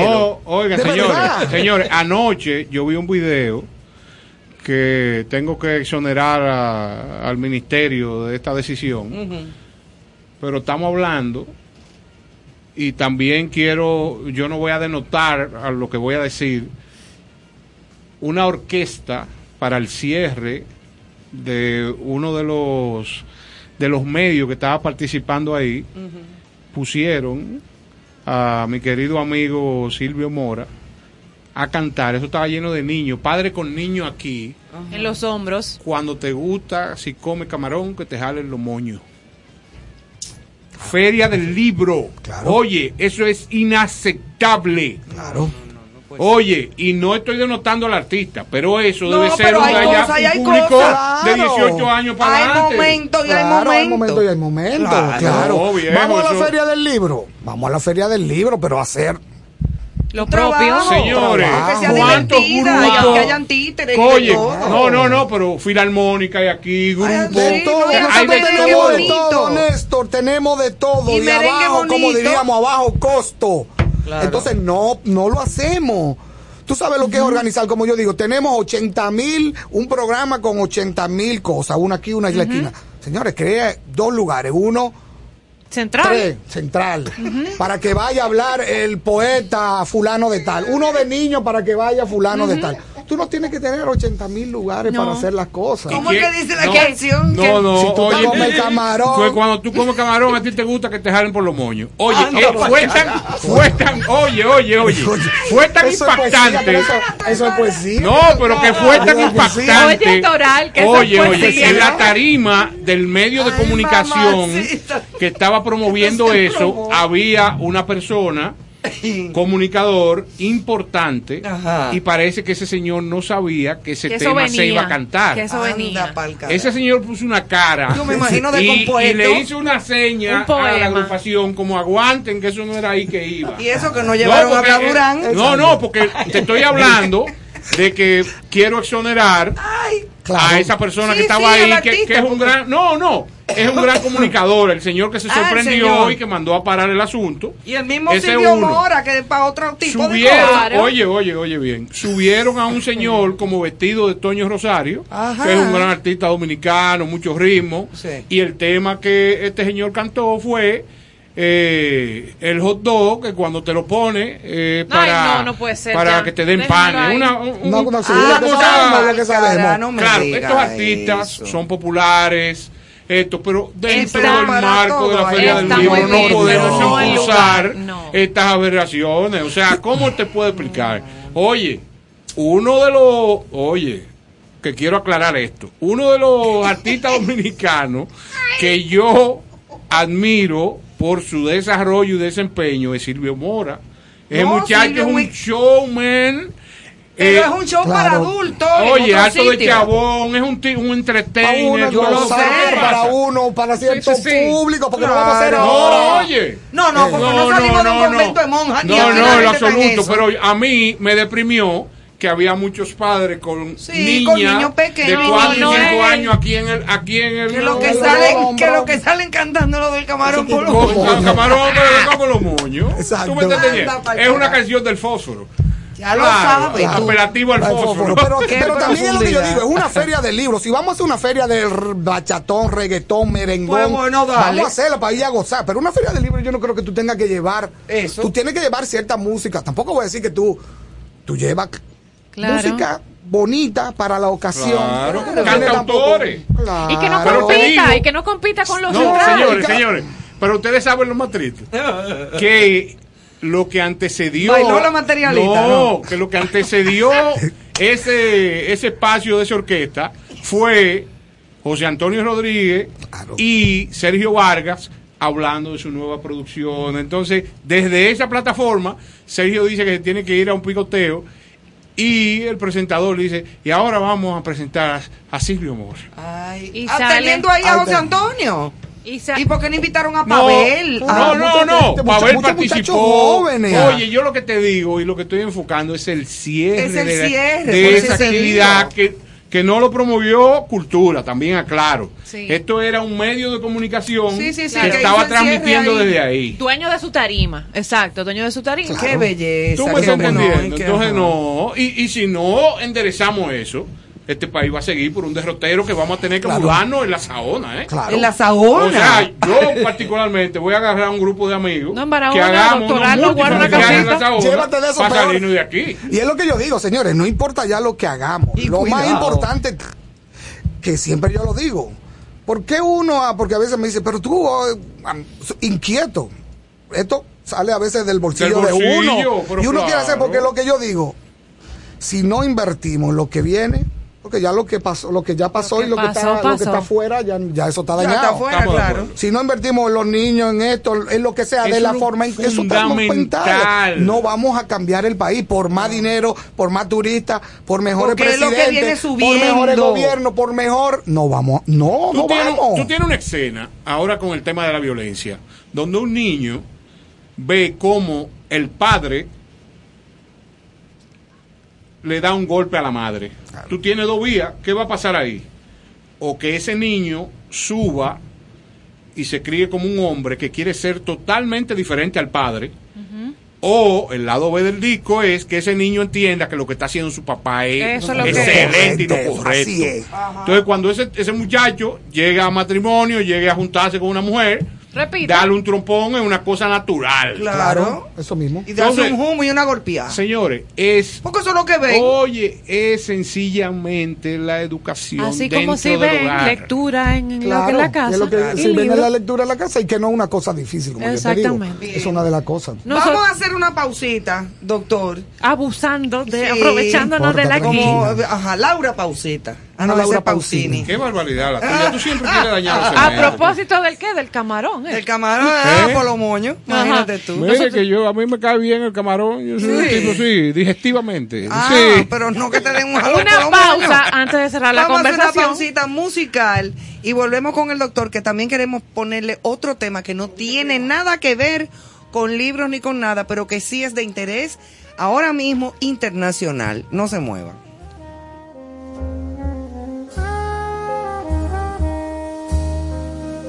Every time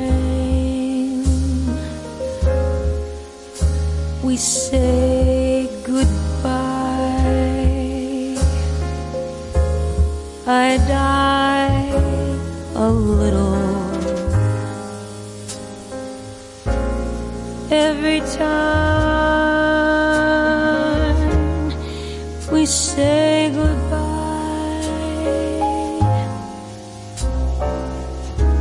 I wonder why a little. Why the gods above me?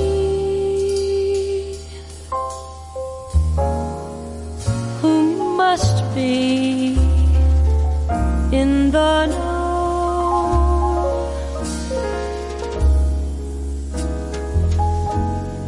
They think so little of me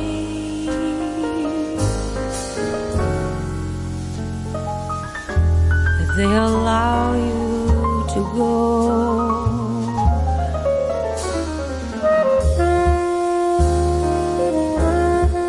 When you're near,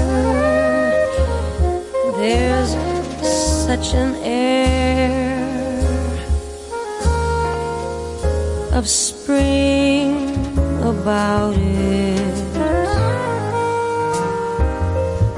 I can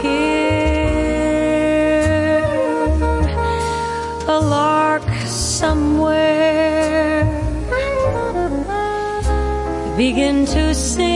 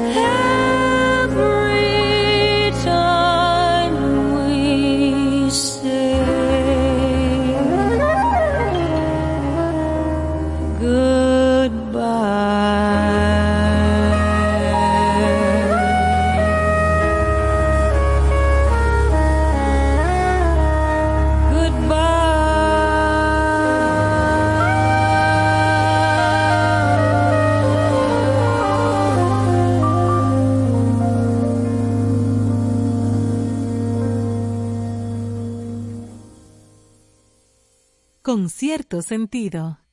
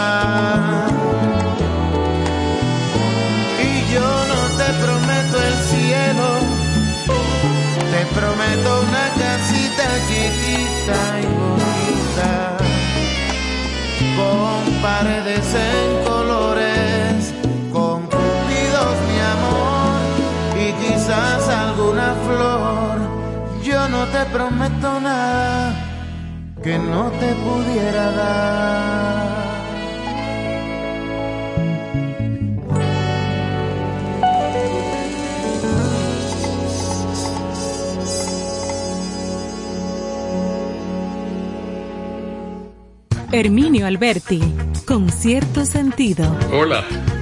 Néstor Caro se ha propuesto dar cierto sentido al arte de vivir en el arte.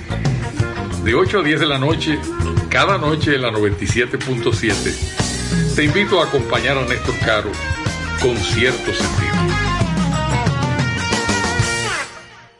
Yadna Tavares, con cierto sentido. Aprovecho esta oportunidad para mandar un grande abrazo, felicitación y los mejores augurios a mi queridísimo amigo Néstor Caro, quien se embarca en un nuevo proyecto de radio que me encanta, con cierto sentido, por la 97.7, de lunes a viernes, acompañado de un tremendo equipo de grandes ligas, gente muy, muy querida.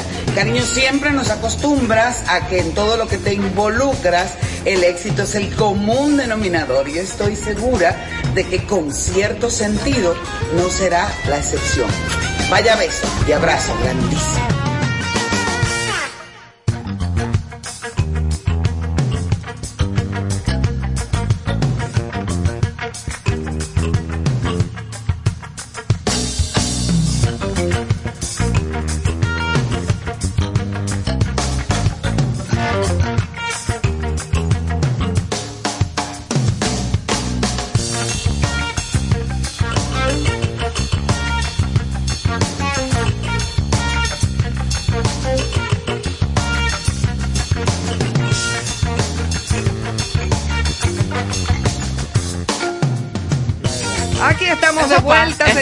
Sí, sí. Hay muchas cosas que pasan. El doctor se ha quedado con nosotros aquí, dice que va a venir todos los días. Qué maravilla, después que él salga de consultorio. y Ay, no, él no sabe lo que él está haciendo. Ay, no, Vamos este a tenerle un grupo de niños allá abajo para consultar. La Hola, subiendo. Le voy a poner, eh, no, no vino esta semana, lo estamos esperando. Sí, señores, seguimos con el doctor Juan Carlos Toral, pediatra, también escritor de libros infantiles, amante de la lectura. El librero Eh, RD. El librero Es verdad que RD. no dije del librero RD. Es verdad. El El librero librero RD RD. fue hace como cinco años que todo el mundo estaba con su Instagram. Y entonces yo comencé a coger noticias y a subir noticias de literatura. Y cada día, cada día, cada día, cada día más. Y reseña de libros y lo que, todas las noticias de literatura. Ya vamos como por, es poquito, ¿verdad? Porque no hay nadie. Ajá. Ya casi 18 mil, 19 mil y me piden. No hay Pero fotos interesantes. No hay Muy foto bien. interesante. Es que hay, hay público para todo, Sí, querido. Sigan la cuenta, arroba el Librero librero RD. RD. Excelente. Una pregunta, doctor. ¿Qué escritor o escritores, pero el más importante o la más importante, lo ha mi marcado? madre, ay, mi en- madre. Eso, eso- eso es difícil. Es difícil a Como veces. cuando te preguntan, ¿cuál es el libro? ¿Qué más te ha gustado? Bueno, mira, yo digo que siempre como que hay una, es por época, es decir, tú tienes autores preferidos por época. Pero yo creo que yo tengo cuatro o cinco, cinco escritores preferidos. El primero es Jorge Luis Borges. Eso, como ese no, no hay nadie. Es que no. A mí, a mí, una cosa también que me gusta lo fantástico, me gusta, Jorge Luis Borges era muy fantástico, amante de los libros. García Márquez, que aunque todo el mundo lo conoce y dice, ¿cuál es tu libro pero- preferido? Sí, pero García Márquez. Julio ¿Cómo es que Cortázar. Cortázar. Eh, yo leí 100 años de soledad. ¿Y de qué se trata? Eh, Mircea Cartarescu, que es un, un autor eh, rumano, que últimamente lo estoy leyendo mucho, que es excelente.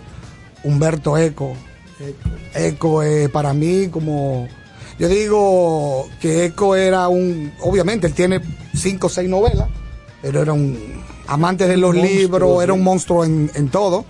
Decir, que yo creo que es eso, pero como yo te digo, siempre como que hay... Siempre hay influencias y de Cuando todo. uno es joven, García Márquez te llena... Benedetti, ¿no te, no te gustó? Sí, no. Tú sabes que yo no sé, yo le tengo que preguntar a uno de los viejos, ¿tú sabes por qué no me gusta tanto Benedetti? Digo, escribe precioso. Sí, hay un libro Porque yo, de creo, muy yo bueno. creo que, no sé si alguien de ustedes se acuerda, ¿ustedes no saben que Benedetti y Sonia Silvestre tuvieron problemas? No. Ah, claro que sí. Él y, lo- Sonia. y Sonia Silvestre. Señores, yo no sé, alguien me lo dijo una vez, yo lo he buscado en el internet y tú que tu, Mira que tu no- familia, porque una de las canciones de que Sonia hace con letra de Benedetti, ella le cambia algo de un voz y un cosa y él le echa un boche. No, y Y ta- y ta- una- No, y también sé- hubo un problema de que él ¿Cuál le sería prestó para buscarla? para el disco el sillón de mimbre. Diantre. Entonces, ella se lo devolvió más tarde de ¿Y qué edad lo, de lo tienes? ¿Tú acordado. sabes por qué? De esas cosas que como que a uno se le entra en la cabeza. Y hace un y como, y como que lo, no sé, y me gusta, yo lo leo, Ah, pero pues no es como no de las cosas. Mira, yo no pero sabía esa- busqué- ese sí, cuento. En Sí. una de las canciones de las letras de él, él le cambia un voz por un. Otra palabra. No, eso él- le molesta a un Él escritor. se ¿eh? incomodó, se incomodó y le, le- entonces Eso no sé, le como que eso me. Tú lo Pero mira- declaraste, hijo, no gratis. No, no, no, porque él es No, excelente. eh, mira, pero hay un libro que yo sí te recomiendo de él que se llama Primavera con una esquina rota. De él, de Benedetti. Y tú sabes que es- muchas de las cosas, me dicen amigos míos que les gustan, muchas de las cosas que yo hago de los mini relatos se parecen muchas de, lo- de las cosas que... Pero son de esas... No, no, de, como te hice una pregunta. boom, como que te... Como que ya que te bloquearon. Anteriormente a mí no me gustaba, me- me- yo prefería mucho la, la, la narrativa, novela, y no, él no iba mucho, pero también ahora como que con uno se va poniendo más viejito, la poesía y esas cosas. Oye, de que más viejito él. Lo admitió. La, la poesía, doctor, lo que pasa es que mucha gente se queja de que no la entiende. Exacto. Porque, le- Es muy personal. porque de todas las formas de literatura, Sí, la Carlos poesía es la más la más elevada. profunda. Carlos Es siempre que lo hay dice. Que, hay que tener Hay- hay que- hay que- criterio. hay que verdad, después que uno va caminando. Hay que desayunarse claro. bien. Claro. O sea, Con un son pastelito. Sí, hay que darse Sí, una por ejemplo, si tú lees sin champola la desayunarte. Una masita que estaba yo ya. Claro. Sí, masita. Si tú te leas a Khalil Gibran sin desayunar, te puede una cosa. No, te funde. sí, sí, sí. Te. Te baja ¡Po! azúcar. Listo. Te funde. Hablando de, fun- de fundir. De fundir, antes de fundir. Un médico en ejercicio, un doctor en ejercicio con una agenda muy ocupada, pero que encuentra el tiempo para no solo leer, que lo viene haciendo de niño, pero también para escribir. Un, un ¿cómo se dice eso? Un tip para esa audiencia que dice, no tengo tiempo para siempre leer. hay tiempo, uno siempre lo busca. Como Sí, yo digo, verdad uno verdad. siempre busca el tiempo. Eh, por ejemplo, yo me acuesto tarde, a algunos se levantan temprano, algunos leen entre trabajo, entre comida. Pero yo siempre he dicho, Sí, yo siempre parece. uno, Carlito, yo siempre lo que yo oigo, que siempre te oigo en la mañana, siempre uno tiene que tener un libro. Yo siempre tengo un libro tirado en la camioneta, o tú tienes, tú lees, o un papelito, se te ocurrió una idea. Es que todos tenemos ideas brillantes, frases brillantes, que ahí tú la puedes desarrollar. ¿no? Sí, sí, Y sí. entonces, Claro. eh, si todos lo tenemos, y es lo que dicen esto, ¿sabes cuánta gente deben de haber perdida en nuestro país Ay, con sí. cosas bonitas, bellas, que, que se van a perder? Que se van, Que a, se van perder porque perder. no Se conocen. Y sin Y embargo, hay otras personas que dicen sus frases famosas, como un Exacto, periodista una vez que llegó a Higüey y dijo de que no llegado ano. Hemos llegado a no. O Ya, como, ya no. o como el amigo del profesor Charles, de, el, el amigo, el amigo, O gastroenterólogo. No, no, te, te voy a decir un cuento de urologo, pero no por aquí. el amigo de Carlos que tiene su libro especial para el- antes es, de Una dormir. persona que tiene. Ah, sí. Imagínate tú, el, el nombre de la rosa Ay, de Humberto Dios mío. Eco, 900 páginas. Páginas. No, él lo tiene en la mesita de noche. Entonces, cuando él no tiene sueño, se pone a verlo. Te voy a entrar. Te voy a entrar. ¡Fua! Se duerme. El libro le Y no le entra. Se duerme. Ay, sí. Pues sí, Entonces, eso la no, de recomendación verdad, es la recomendación siempre- siempre, siempre, y es lo que yo le digo, siempre le digo a todo el mundo, a los niños, a los papás, leer, leer, leer, leer lo que sea, el periódico. Aunque sea una la com- receta de lo- cocina. la receta de cocina, Lo que sea. lo que sea, leer, va al baño, leer, leer, leer, eso es lo más importante, porque Claro. leer no es que vamos a ser grandes escritores, Proust, premio Nobel, no, es que leer es lo que va a hacer que tu vida sea mejor. No, no, y, y el, el fundamento es conocimiento. Claro. O sea, señores, yo tengo tres episodios. Eh, el diario. Claro. O sea, a mí me hicieron, a mí me compraron un diario verde, Yo tenía pequeño. mi diario. Entonces, ¿qué pasa? Que Ese diario provocaba de que yo en ese momento entendiera que ahí había que anotar las cosas fundamentales que te fueran pasando en la vida. Importantes. Entonces mi mamá cogía eh, la medallita que daban en los colegios, que era como de tela, ¡pac! y la agrapaba. Entonces, segunda, segunda escena. Mi papá llevó la enciclopedia, mi primer conocimiento. ¿Qué pasa? ¿Cuál fue el gancho? ahí decía cómo era que tú hacías los experimentos. Entonces, ¿qué pasa? Uno abría ese libro y decía, ok, aquí vamos a hacer nitrato de lo que sea. Nitrate. Entonces, como, oye, Cosa eh, iniciación en la televisión, o sea, una serie de Las temas. escenografías. Oye, Yo me acuerdo. una serie de temas fundamentales, pero Claro. atractivos para un niño. Claro. Hasta la tercera escena, que me llevó un libro y me dijo, este libro es de un gran amigo. Te recomiendo que cuando tengas tiempo, oye bien, no es de que léalo para que hablemos. No. Te recomiendo que cuando tengas tiempo lo leas. Y ese Wow. libro fue De dónde viene la gente, de excelso escritor, eh, ay Dios mío, don Marcio Velo Mayolo. Entonces, ¿qué pasa?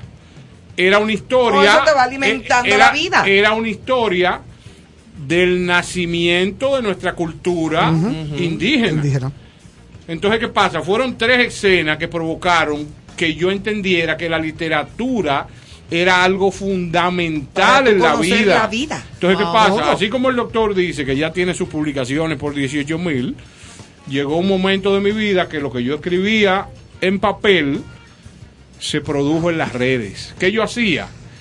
Pasaba algo, eh, yo subía una foto y esa foto tiene que ver con el texto. Claro, como tú el otro día hiciste con la lluvia. Pero fui, oye bien, fui armando y mejorando el criterio hasta que yo en 10 Ya. en 10 minutos, bueno, el otro día estábamos Sí. aquí grabando algo y, Y por los senderos ahí. del ámbar, los senderos Surgió. del ámbar, yo lo escribí ahí. Surgió ahí. Pam, pam, pam, pam, pam, ya listo, aquí De está. una vez. Entonces, ¿qué eso pasa? es una práctica también, el cerebro es un Claro, que y se desarrolla. ¿Qué No, hace el mismo te lo va pidiendo. El Sí, mismo sí, te lo sí, va sí, definitivamente. Sí, eso es así. Entonces, ¿qué pasa? Así como uno que tiene estas inquietudes, en República Dominicana y en el mundo existen millones de casos de este tipo. Sí, hombre, que lo que necesita es empuje. Empuje. Lo que El necesitan estímulo. es apoyo. O sea, señores, hagamos una gran feria cultural, olvidémonos de una feria del libro. O sea, hay que hacerla. Claro. Pero aquí se debe desarrollar una, Una feria gran feria cultural. cultural. Claro, que ¿Dónde? todo. ¿Dónde? Todo lo cultural. La música, Hay todo mucho. tipo de artes. Todas las artes. O sea, todas las artes. una fiesta de lo que realmente reconforte el lo alma. folclórico, lo nuestro. Lógicamente.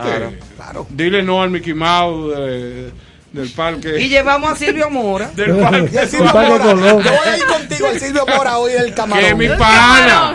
Mira, mira, Mira, mira. una- ah, bueno. Ay, yo no decir simplemente. Sí, porque ya casi casi. No tenemos excusas para decir que no leemos porque los libros son caros. Eso es mentira. Usted puede conseguir libros baratos de segunda mano que están perfectamente completos. Bueno, aquí, aquí traímos a los amigos de ese de culé que hacen Exacto. el intercambio. También. Vinieron a conversar con Sí, nosotros. una entrevista muy una buena. cosa. hizo. Otra cosa, una manera de usted desarrollar el hábito. Todos tenemos días que no nos podemos concentrar todo lo que queremos. Ese día usted deja el libro a un lado tranquilo, pero al otro día usted vuelve y usted se va a dar cuenta que usted viene con más fuerza y va a leer muchas páginas ese Sí, día. porque si te se va a concentrar muy es bien. peor. Pero hay un día, no se desanime, porque haya un Así día, mismo. haya un día que usted no se puede concentrar. Claro. Eso es natural, eso es normal. Discúlpame. Haya un día. Aiga, aiga. Ay. Como dice la gente, ay, ay, Ay, ay, Mira una cosa, eh, cambiando el tema drásticamente. Claro, te- Antes, no, antes de ya despedir ahora casi ya a las 10. Hay una preocupación generalizada. Ahora cruzamos donde el doctor. Cruzamos a donde el pediatra. Donde el doctor. Pediatra, A donde el donde el doctor. pediatra. Ah, poneme la, dame la, bata para ahí, por La favor. bata, ok. Vamos a cambiar, bata, el, ¿cómo a cambiar el traje. Cruzamos a donde el científico, a donde el médico. Así mismo. Entonces, hay una preocupación generalizada, tanto aquí en nuestro país como internacionalmente, con respecto a lo de la hepatitis infantil. Así mismo. ¿Qué Los- está los pasando? ¿Qué ha pasado aquí? Si ha habido casos, si, si no, si sí. ¿Cómo, cómo es la cosa? Porque Prevención, Exacto. ¿qué medidas? prevención, ¿qué- Exacto. ¿cómo es la cosa?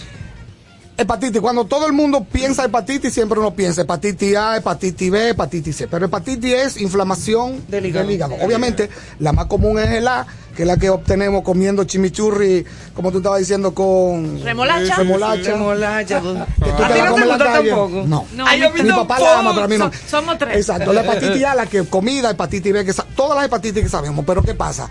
Comenzaron a haber casos en, en Europa, en, en el Reino Unido, pero en Europa, pero en Reino Unido más, de niños que presentaron hepatitis. Hepatitis, inflamación del hígado, que te produce. higadito. Exacto, produce, eh, te pones amarillo, las enzimas hepáticas te aumentan. Y dijeron, pero ven acá, ¿qué está pasando? Y comenzaron a ver cada vez más casos, más casos, más casos, más casos. Obviamente se investigó todo. Dicen aquí, estos niños están vacunados con todas sus hepatitis, ¿qué es lo que está pasando? Porque hay muchísimas eh, causas que te pueden producir hepatitis. Desde eh, medicamentos, desde hongo, desde muchísimas cosas. Entonces comenzaron a investigar y también comenzaron a ver casos en los Estados Unidos. Hasta ahora no se sabe a ciencia cierta decir, mira, lo está produciendo Tal tal, cosa. Lo que los Y ingleses... era más a los niños. y más- exacto. Son niños desde alrededor, hay niños pequeñitos, creo que hay niños de meses, 3, 4 meses, Ay. y el más, el, el rango de edad es hasta los 16 años. Pero el grupo, grupo, grupo anda alrededor de los 4, 6, 7 años. Entonces, la teoría que hasta Ay, Dios, ahora, no. exacto, la teoría que hasta ahora se está, como que se está manejando es que uno de los virus más comunes que nos afecta a todos, a los, cuando uno es chiquitito, es el adenovirus, que ahora hay mucho en República Dominicana. ¿Y qué es lo que es el adenovirus? El adenovirus es un virus que te produce conjuntivitis, te produce gripe, te Ah, produce muchísimas cosas. Como de las adenoides viene, de, de- no, bueno, viene por ahí porque me imagino que lo habrán Por la habrán relacionado. rela- relacionado, Adenovirus. adenovirus. Tú quieres privar en vaina. Exacto. soy muchacha que leo. No, es que tiene nieto y cuando uno tiene nieto. No, yo averiguo todo lo de los niños ahora. Exacto. Entonces, Y el doctor sabe que- porque se sabe de mis nietas. lo que lo que sea lo que hasta ahora está como primera teoría es que parece que durante no le, no le echaron culpa al COVID ni a las vacunas ni nada, Nada de eso. de eso, claro. Pero que durante la pandemia esos niños tuvieron aislados mucho tiempo. No tuvieron contacto con el adenovirus a la edad que se Le supone que correspondía. debe de- Entonces, cuando se dieron luz verde colegio y eso, ese niño que no tuvo en contacto chiquitito, tres meses, cuatro meses, cinco meses, un año, entonces parece que hay una reacción al adenovirus que te está produciendo, una reacción inmunológica que te está produciendo la hepatitis. Hasta ahora eso es lo que hay. Lo que más o menos. lo sea, que más o menos. No hay en República Dominicana, esperemos que no lo haya. Ojalá. Lo que, lo, lo que yo siempre le digo a los pacientes, porque se vuelve una locura, Ay, sí. a llamarte. Todo lo, no tiene nada que ver ni con la vacuna. Que te comienza, mi hijo está vacunado, no está vacunado. No tiene nada que ver con hepatitis A, con hepatitis B, con hepatitis C, con nada de eso. Que si Es mascarilla, algo que si no mascarilla. que no, es algo que todavía se está viendo lo que ha sucedido, pero lo que se cree que está causado Y por hace un sentido. adenovirus.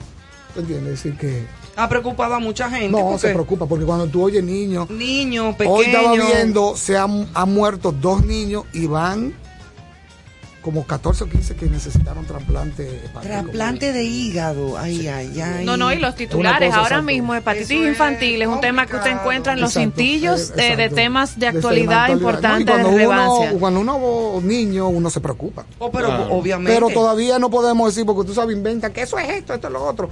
Otra teoría que Ah, se- no, hay muchísima gente que otra, dice. La segunda teoría es que dicen... ¿Alguna alerta, doctor? No, si veo no, algo la alerta que uno, bueno, la alerta más uno como médico es son los niños, obviamente, que increíble, tienen vómitos y diarrea, se tornan amarillos, así mismo como Se ponen tu blusa, amarillo por la sí. por el aumento de la bilirrubina y eso. ojos. Y parece mentira, no tienen fiebre, solamente vómito, diarrea y, eh, Vómito, como diarrea, ictericia, como Ictericia. Tú ves que yo leo. Tú sabes, tú no dijiste tiricia. Ah, no, es ictericia. tiricia. Le sube la Ictericia. rubina, pero no la dejo en. Y otra cosa que ¿Cuál se es la estaba, otra cosa? la otra cosa era que la segunda eh, que se estaban trabajando es que en Europa hay algunos alimentos que se contaminan con unos hongos, que ahí me dijeron, el- no me acuerdo el nombre, que puede ser por ahí, pero lo que más parece que es el adenovirus. Pero no nos tenemos todavía que preocupar. preocupar. Que yo espero que no, eso- y le no, pregunto, no. y así mismo como mucha gente se ha hecho la pregunta también, porque eh, con el entrizale de gente de todas De partes este del país, mundo. claro. Mira, Es- eh, de este eso país es- hacia Esa todas es mi partes. alarma. Exacto. Esa es mi La hepatitis es tan particular que yo le voy a hacer un- una historia corta. Yo hice un evento en todo el país, en todas las provincias, para una marca muy importante. El primer, la primera provincia que visitamos era una provincia costera y una de las personas que viajaba con nosotros dentro del staff compró unos camarones en fundita de esa plástica. Ah, de los azul camarones que venden en la calle. que Que son salados. Pero te explico. Nosotros en la producción teníamos un termo donde todo el mundo bebía agua. El tipo, ahí. el tipo, como ya no íbamos de la localidad, fue en Montecristi, decidió guardar por el frío del termo, porque era con hielo y estaba muy bien ubicado, los camarones ahí. O error. Espérate. Yo tomo de esa agua sin saber que había los camarones adentro. De Santiago. El que come camarón le gusta que le jale por los moños. Ahí está. Este ha sido el programa Ah, del el camarón.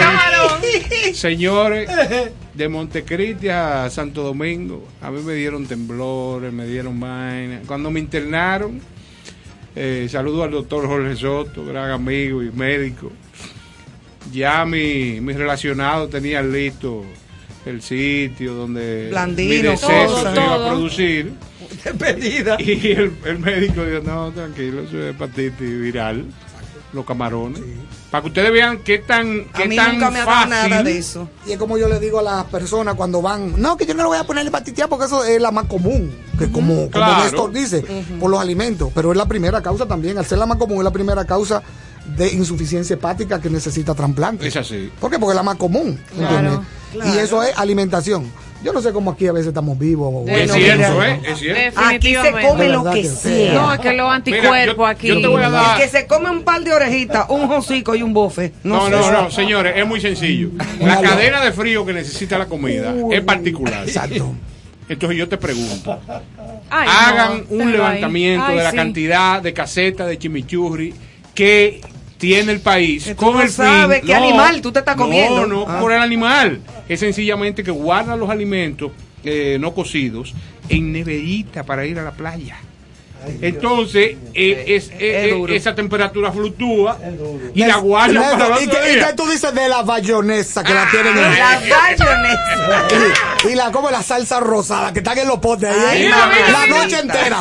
Mira, Sí, tú no Mira. sabes lo que tú te estás comiendo. el- ¿eh? oye, eso que acaba de decir el doctor es la bomba más fuerte en contra del ser humano. Del ser humano que Oye, una ensalada rusa no bien manejada. No, no, y además Oye, la ensalada rusa no se puede guardar. Hasta el gato. mucho. No, de la peligroso. Es que verdad. incluso, y ¿Cómo hablando en vivos? serio, exacto, incluso No, eso habla- en serio, hablando muy en serio, eh, hubo una mm, amiga, conoce, o chef, mi- amiga mía, que me dijo, mira, cuando tú vayas, por ejemplo, a recalentar una carne, Claro. Eh, que tú tengas guardada en la nevera o a descongelar algo que tú tengas en el freezer, sean una pechuguita de pollo o lo que sea. Si lo descongelaste, cocínalo, no lo vuelva otra vez No, a guardar para que vuelva para detrás ese congelado. Ese proceso. Para volverlo después a congelar, Mira, porque una- ahí mismo moriste, y es verdad, ¿eh? Una comida, Hay que cocinar. una comida, cualquier comida, la- por eso que en la Navidad, eh, en la Semana Ay, es Santa, que uno sale enfermo. cualquier comida que se quede más de tres horas fuera, comienza ya a contaminarse con, con bacterias. Exactamente. Por eso es que cuando nos comemos la, Claro, el recalentado el del recal- otro todo día, más bueno que son. Ay, que hay un virus. Miren, señores, no podemos Ay, bueno. cerrar Explosión intestinal. con Ay, dos sí, cosas. bueno. Aquí hay que dar un gran gracias, pero tenemos que repetir lo que va a suceder en Ágora, cuándo va a suceder, para que la gente Exacto. vuelva y anote. Sí, vamos a anotar. Anote que tienen, tienen que ir. Es la Feria Internacional del Libro Infantil y Juvenil Exacto. para todos los jóvenes, eh, como niños y jóvenes. Niños y Que va a ser jóvenes. eh, el 10 de mayo Del hasta 10 el, al al 15, de 15. mayo. Eso es gratis. Está en el Importante. mall. Te coge su metro. Come ahí, oye, cuenta cuento y aparte de cuenta Hay cuento, personas, hay parqueo. Hay muchos hay- stands, hay muchos libros. Una de las cosas que hacemos también que es importante es que mm, siempre a los, las personas, las librerías, los editores que van, es que los libros no, no esté muy caro. No, Es exacto, decir, que sea una a precio de feria. De feria. Claro, a precio de feria. Y se lo, si el autor está en ese Ah, bueno, momento, se, lo una- se lo- firma, se lo firma. al que eso- niño se lo dedica. Que eso es una cosa muy importante para los niños, ver como una... Chulísimo. Que dice que tú escribiste ese libro, ay Dios, Ay, y me- me lo va a y se dedicar. lo dedica, y los niños Ivonne, ¿tú salen por experiencia propia, salen, vamos? Yo podría hacerlo. La abuela voladora. No, Ay, no. mamá. sí, mira, está chulo ese Ah, no, título. ya. La historia de la televisión dominicana. Señor, gracias, Gracias, de verdad, Gracias, gracias, No, gracias, no, no, gracias, esto- es una casa. Claro. No, y esto se tiene que repetir cuantas veces usted quiera. Yo se lo dije. Porque siempre aquí hay un tema con los niños. Los Entonces, niños. usted viene- No, y cualquier cosa de salud que ustedes necesitan. Lo Doctor, venga para acá. No, Claro, no, al revés. hígado, de todo. Le va a llegar un reminder al correo. No ha venido. No ha venido. Ya lo saben. Cójalo en serio, señores. Porque el doctor es muy buen comunicador. Es muy bueno y además aparte- agradable. Porque hay aparte, gente. Exacto, aparte de, de lo interesante de los temas que trata, lo hace alegre, los hace vivo, vibrante. Por eso es no que los niños cae, lo quieren. no, Vertebrante. no se cae, porque hay gente que es muy aburrida, muy lentona y muy aburrida. Carlos, te voy a dar, ¿eh? Bueno. Señores, y en neopediátrica, ahí está él y está todo No, un no, no, equipo. ¿Qué es lo que Ay, ay, qué ay, es eso ay, de ay, neopediátrica? ay, ay. No, no, no, pero eso me toca a mí, de verdad. Usted quiere ese mismo carisma, pero en la salud de sus niños también está un equipo. Olvídese de todo. Porque la, la, Olvídese- la vibra se transmite. Yo te voy a Olvídese llevar de Toral. que son insoportables por allá. Olvídese del doctor Toral. le dé unos choques eléctricos. Olvídese del doctor Toral. Ahí en ese lugar, en Neopediátrica, hay un equipo de personas que son jóvenes, que para mí es admirable, que él le abrió las puertas para que también tengan esa vibra y No, trabajen. y Mira, yo eso- tengo, yo tengo con el doctor un proyecto ahora que Castellano vamos a la amo. que es una academia militar para niños. Ah. Para Mira, niños. eso Mira, que tú ahora, dijiste. ahora hacemos dinero, Néstor, hacemos dinero. Néstor, no te creas. Eso que tú dijiste, dije que yo tengo unos niños que te voy a llevar. Cuando íbamos, el grupito de los niños de los veragoicos, todos juntos a donde el pedía atrás, la secretaria decía, di que, ay papá. ¿Cómo se llama el amigo de tu papá que era? Avisar. Armentero. Mucho Ah, el doctor claro. Eso es un honor porque los pacientes del doctor Armentero cuando se retiró Sí. me lo mandó. Pero Armentero era el pediatra de mi hija, Vanessa. No, y de Néstor claro. también, de Néstor Y ahora le veo la- los nietos. ¡Qué Ah, belleza! el doctor bien, yo, lo, chulo. yo lo adoro, yo lo adoro al, al Así doctor que Armentero. anote ahí, castellano. Señores, gracias por acompañarnos. Los voy a dejar con un tema que es solo para adultos. Ay, O sea, oiga este tema, pero adultos de avanzada edad. Suelta. muévelo, mueve.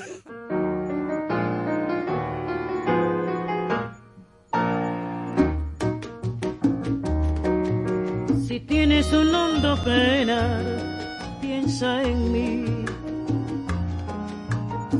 Tienes ganas de llorar, piensa en mí. Ya ves que venero tu imagen divina. Tu párvula boca que siendo tan niña me enseñó a pecar. Piensa en mí cuando beses, cuando llores también, piensa en mí, quieras quitarme la vida, no la quiero para nada, para nada me sirve sin ti. Piensa en mí cuando beses, cuando llores también. Piensa en mí quieras quitarme la vida. No la quiero para nada, para nada me sirve sin ti.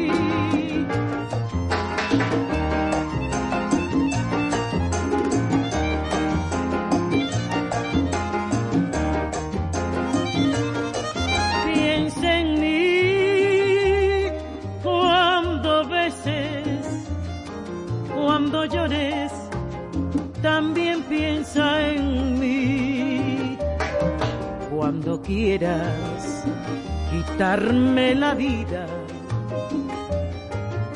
la quiero para nada, para nada me sirve sin ti. Ay, sin ti.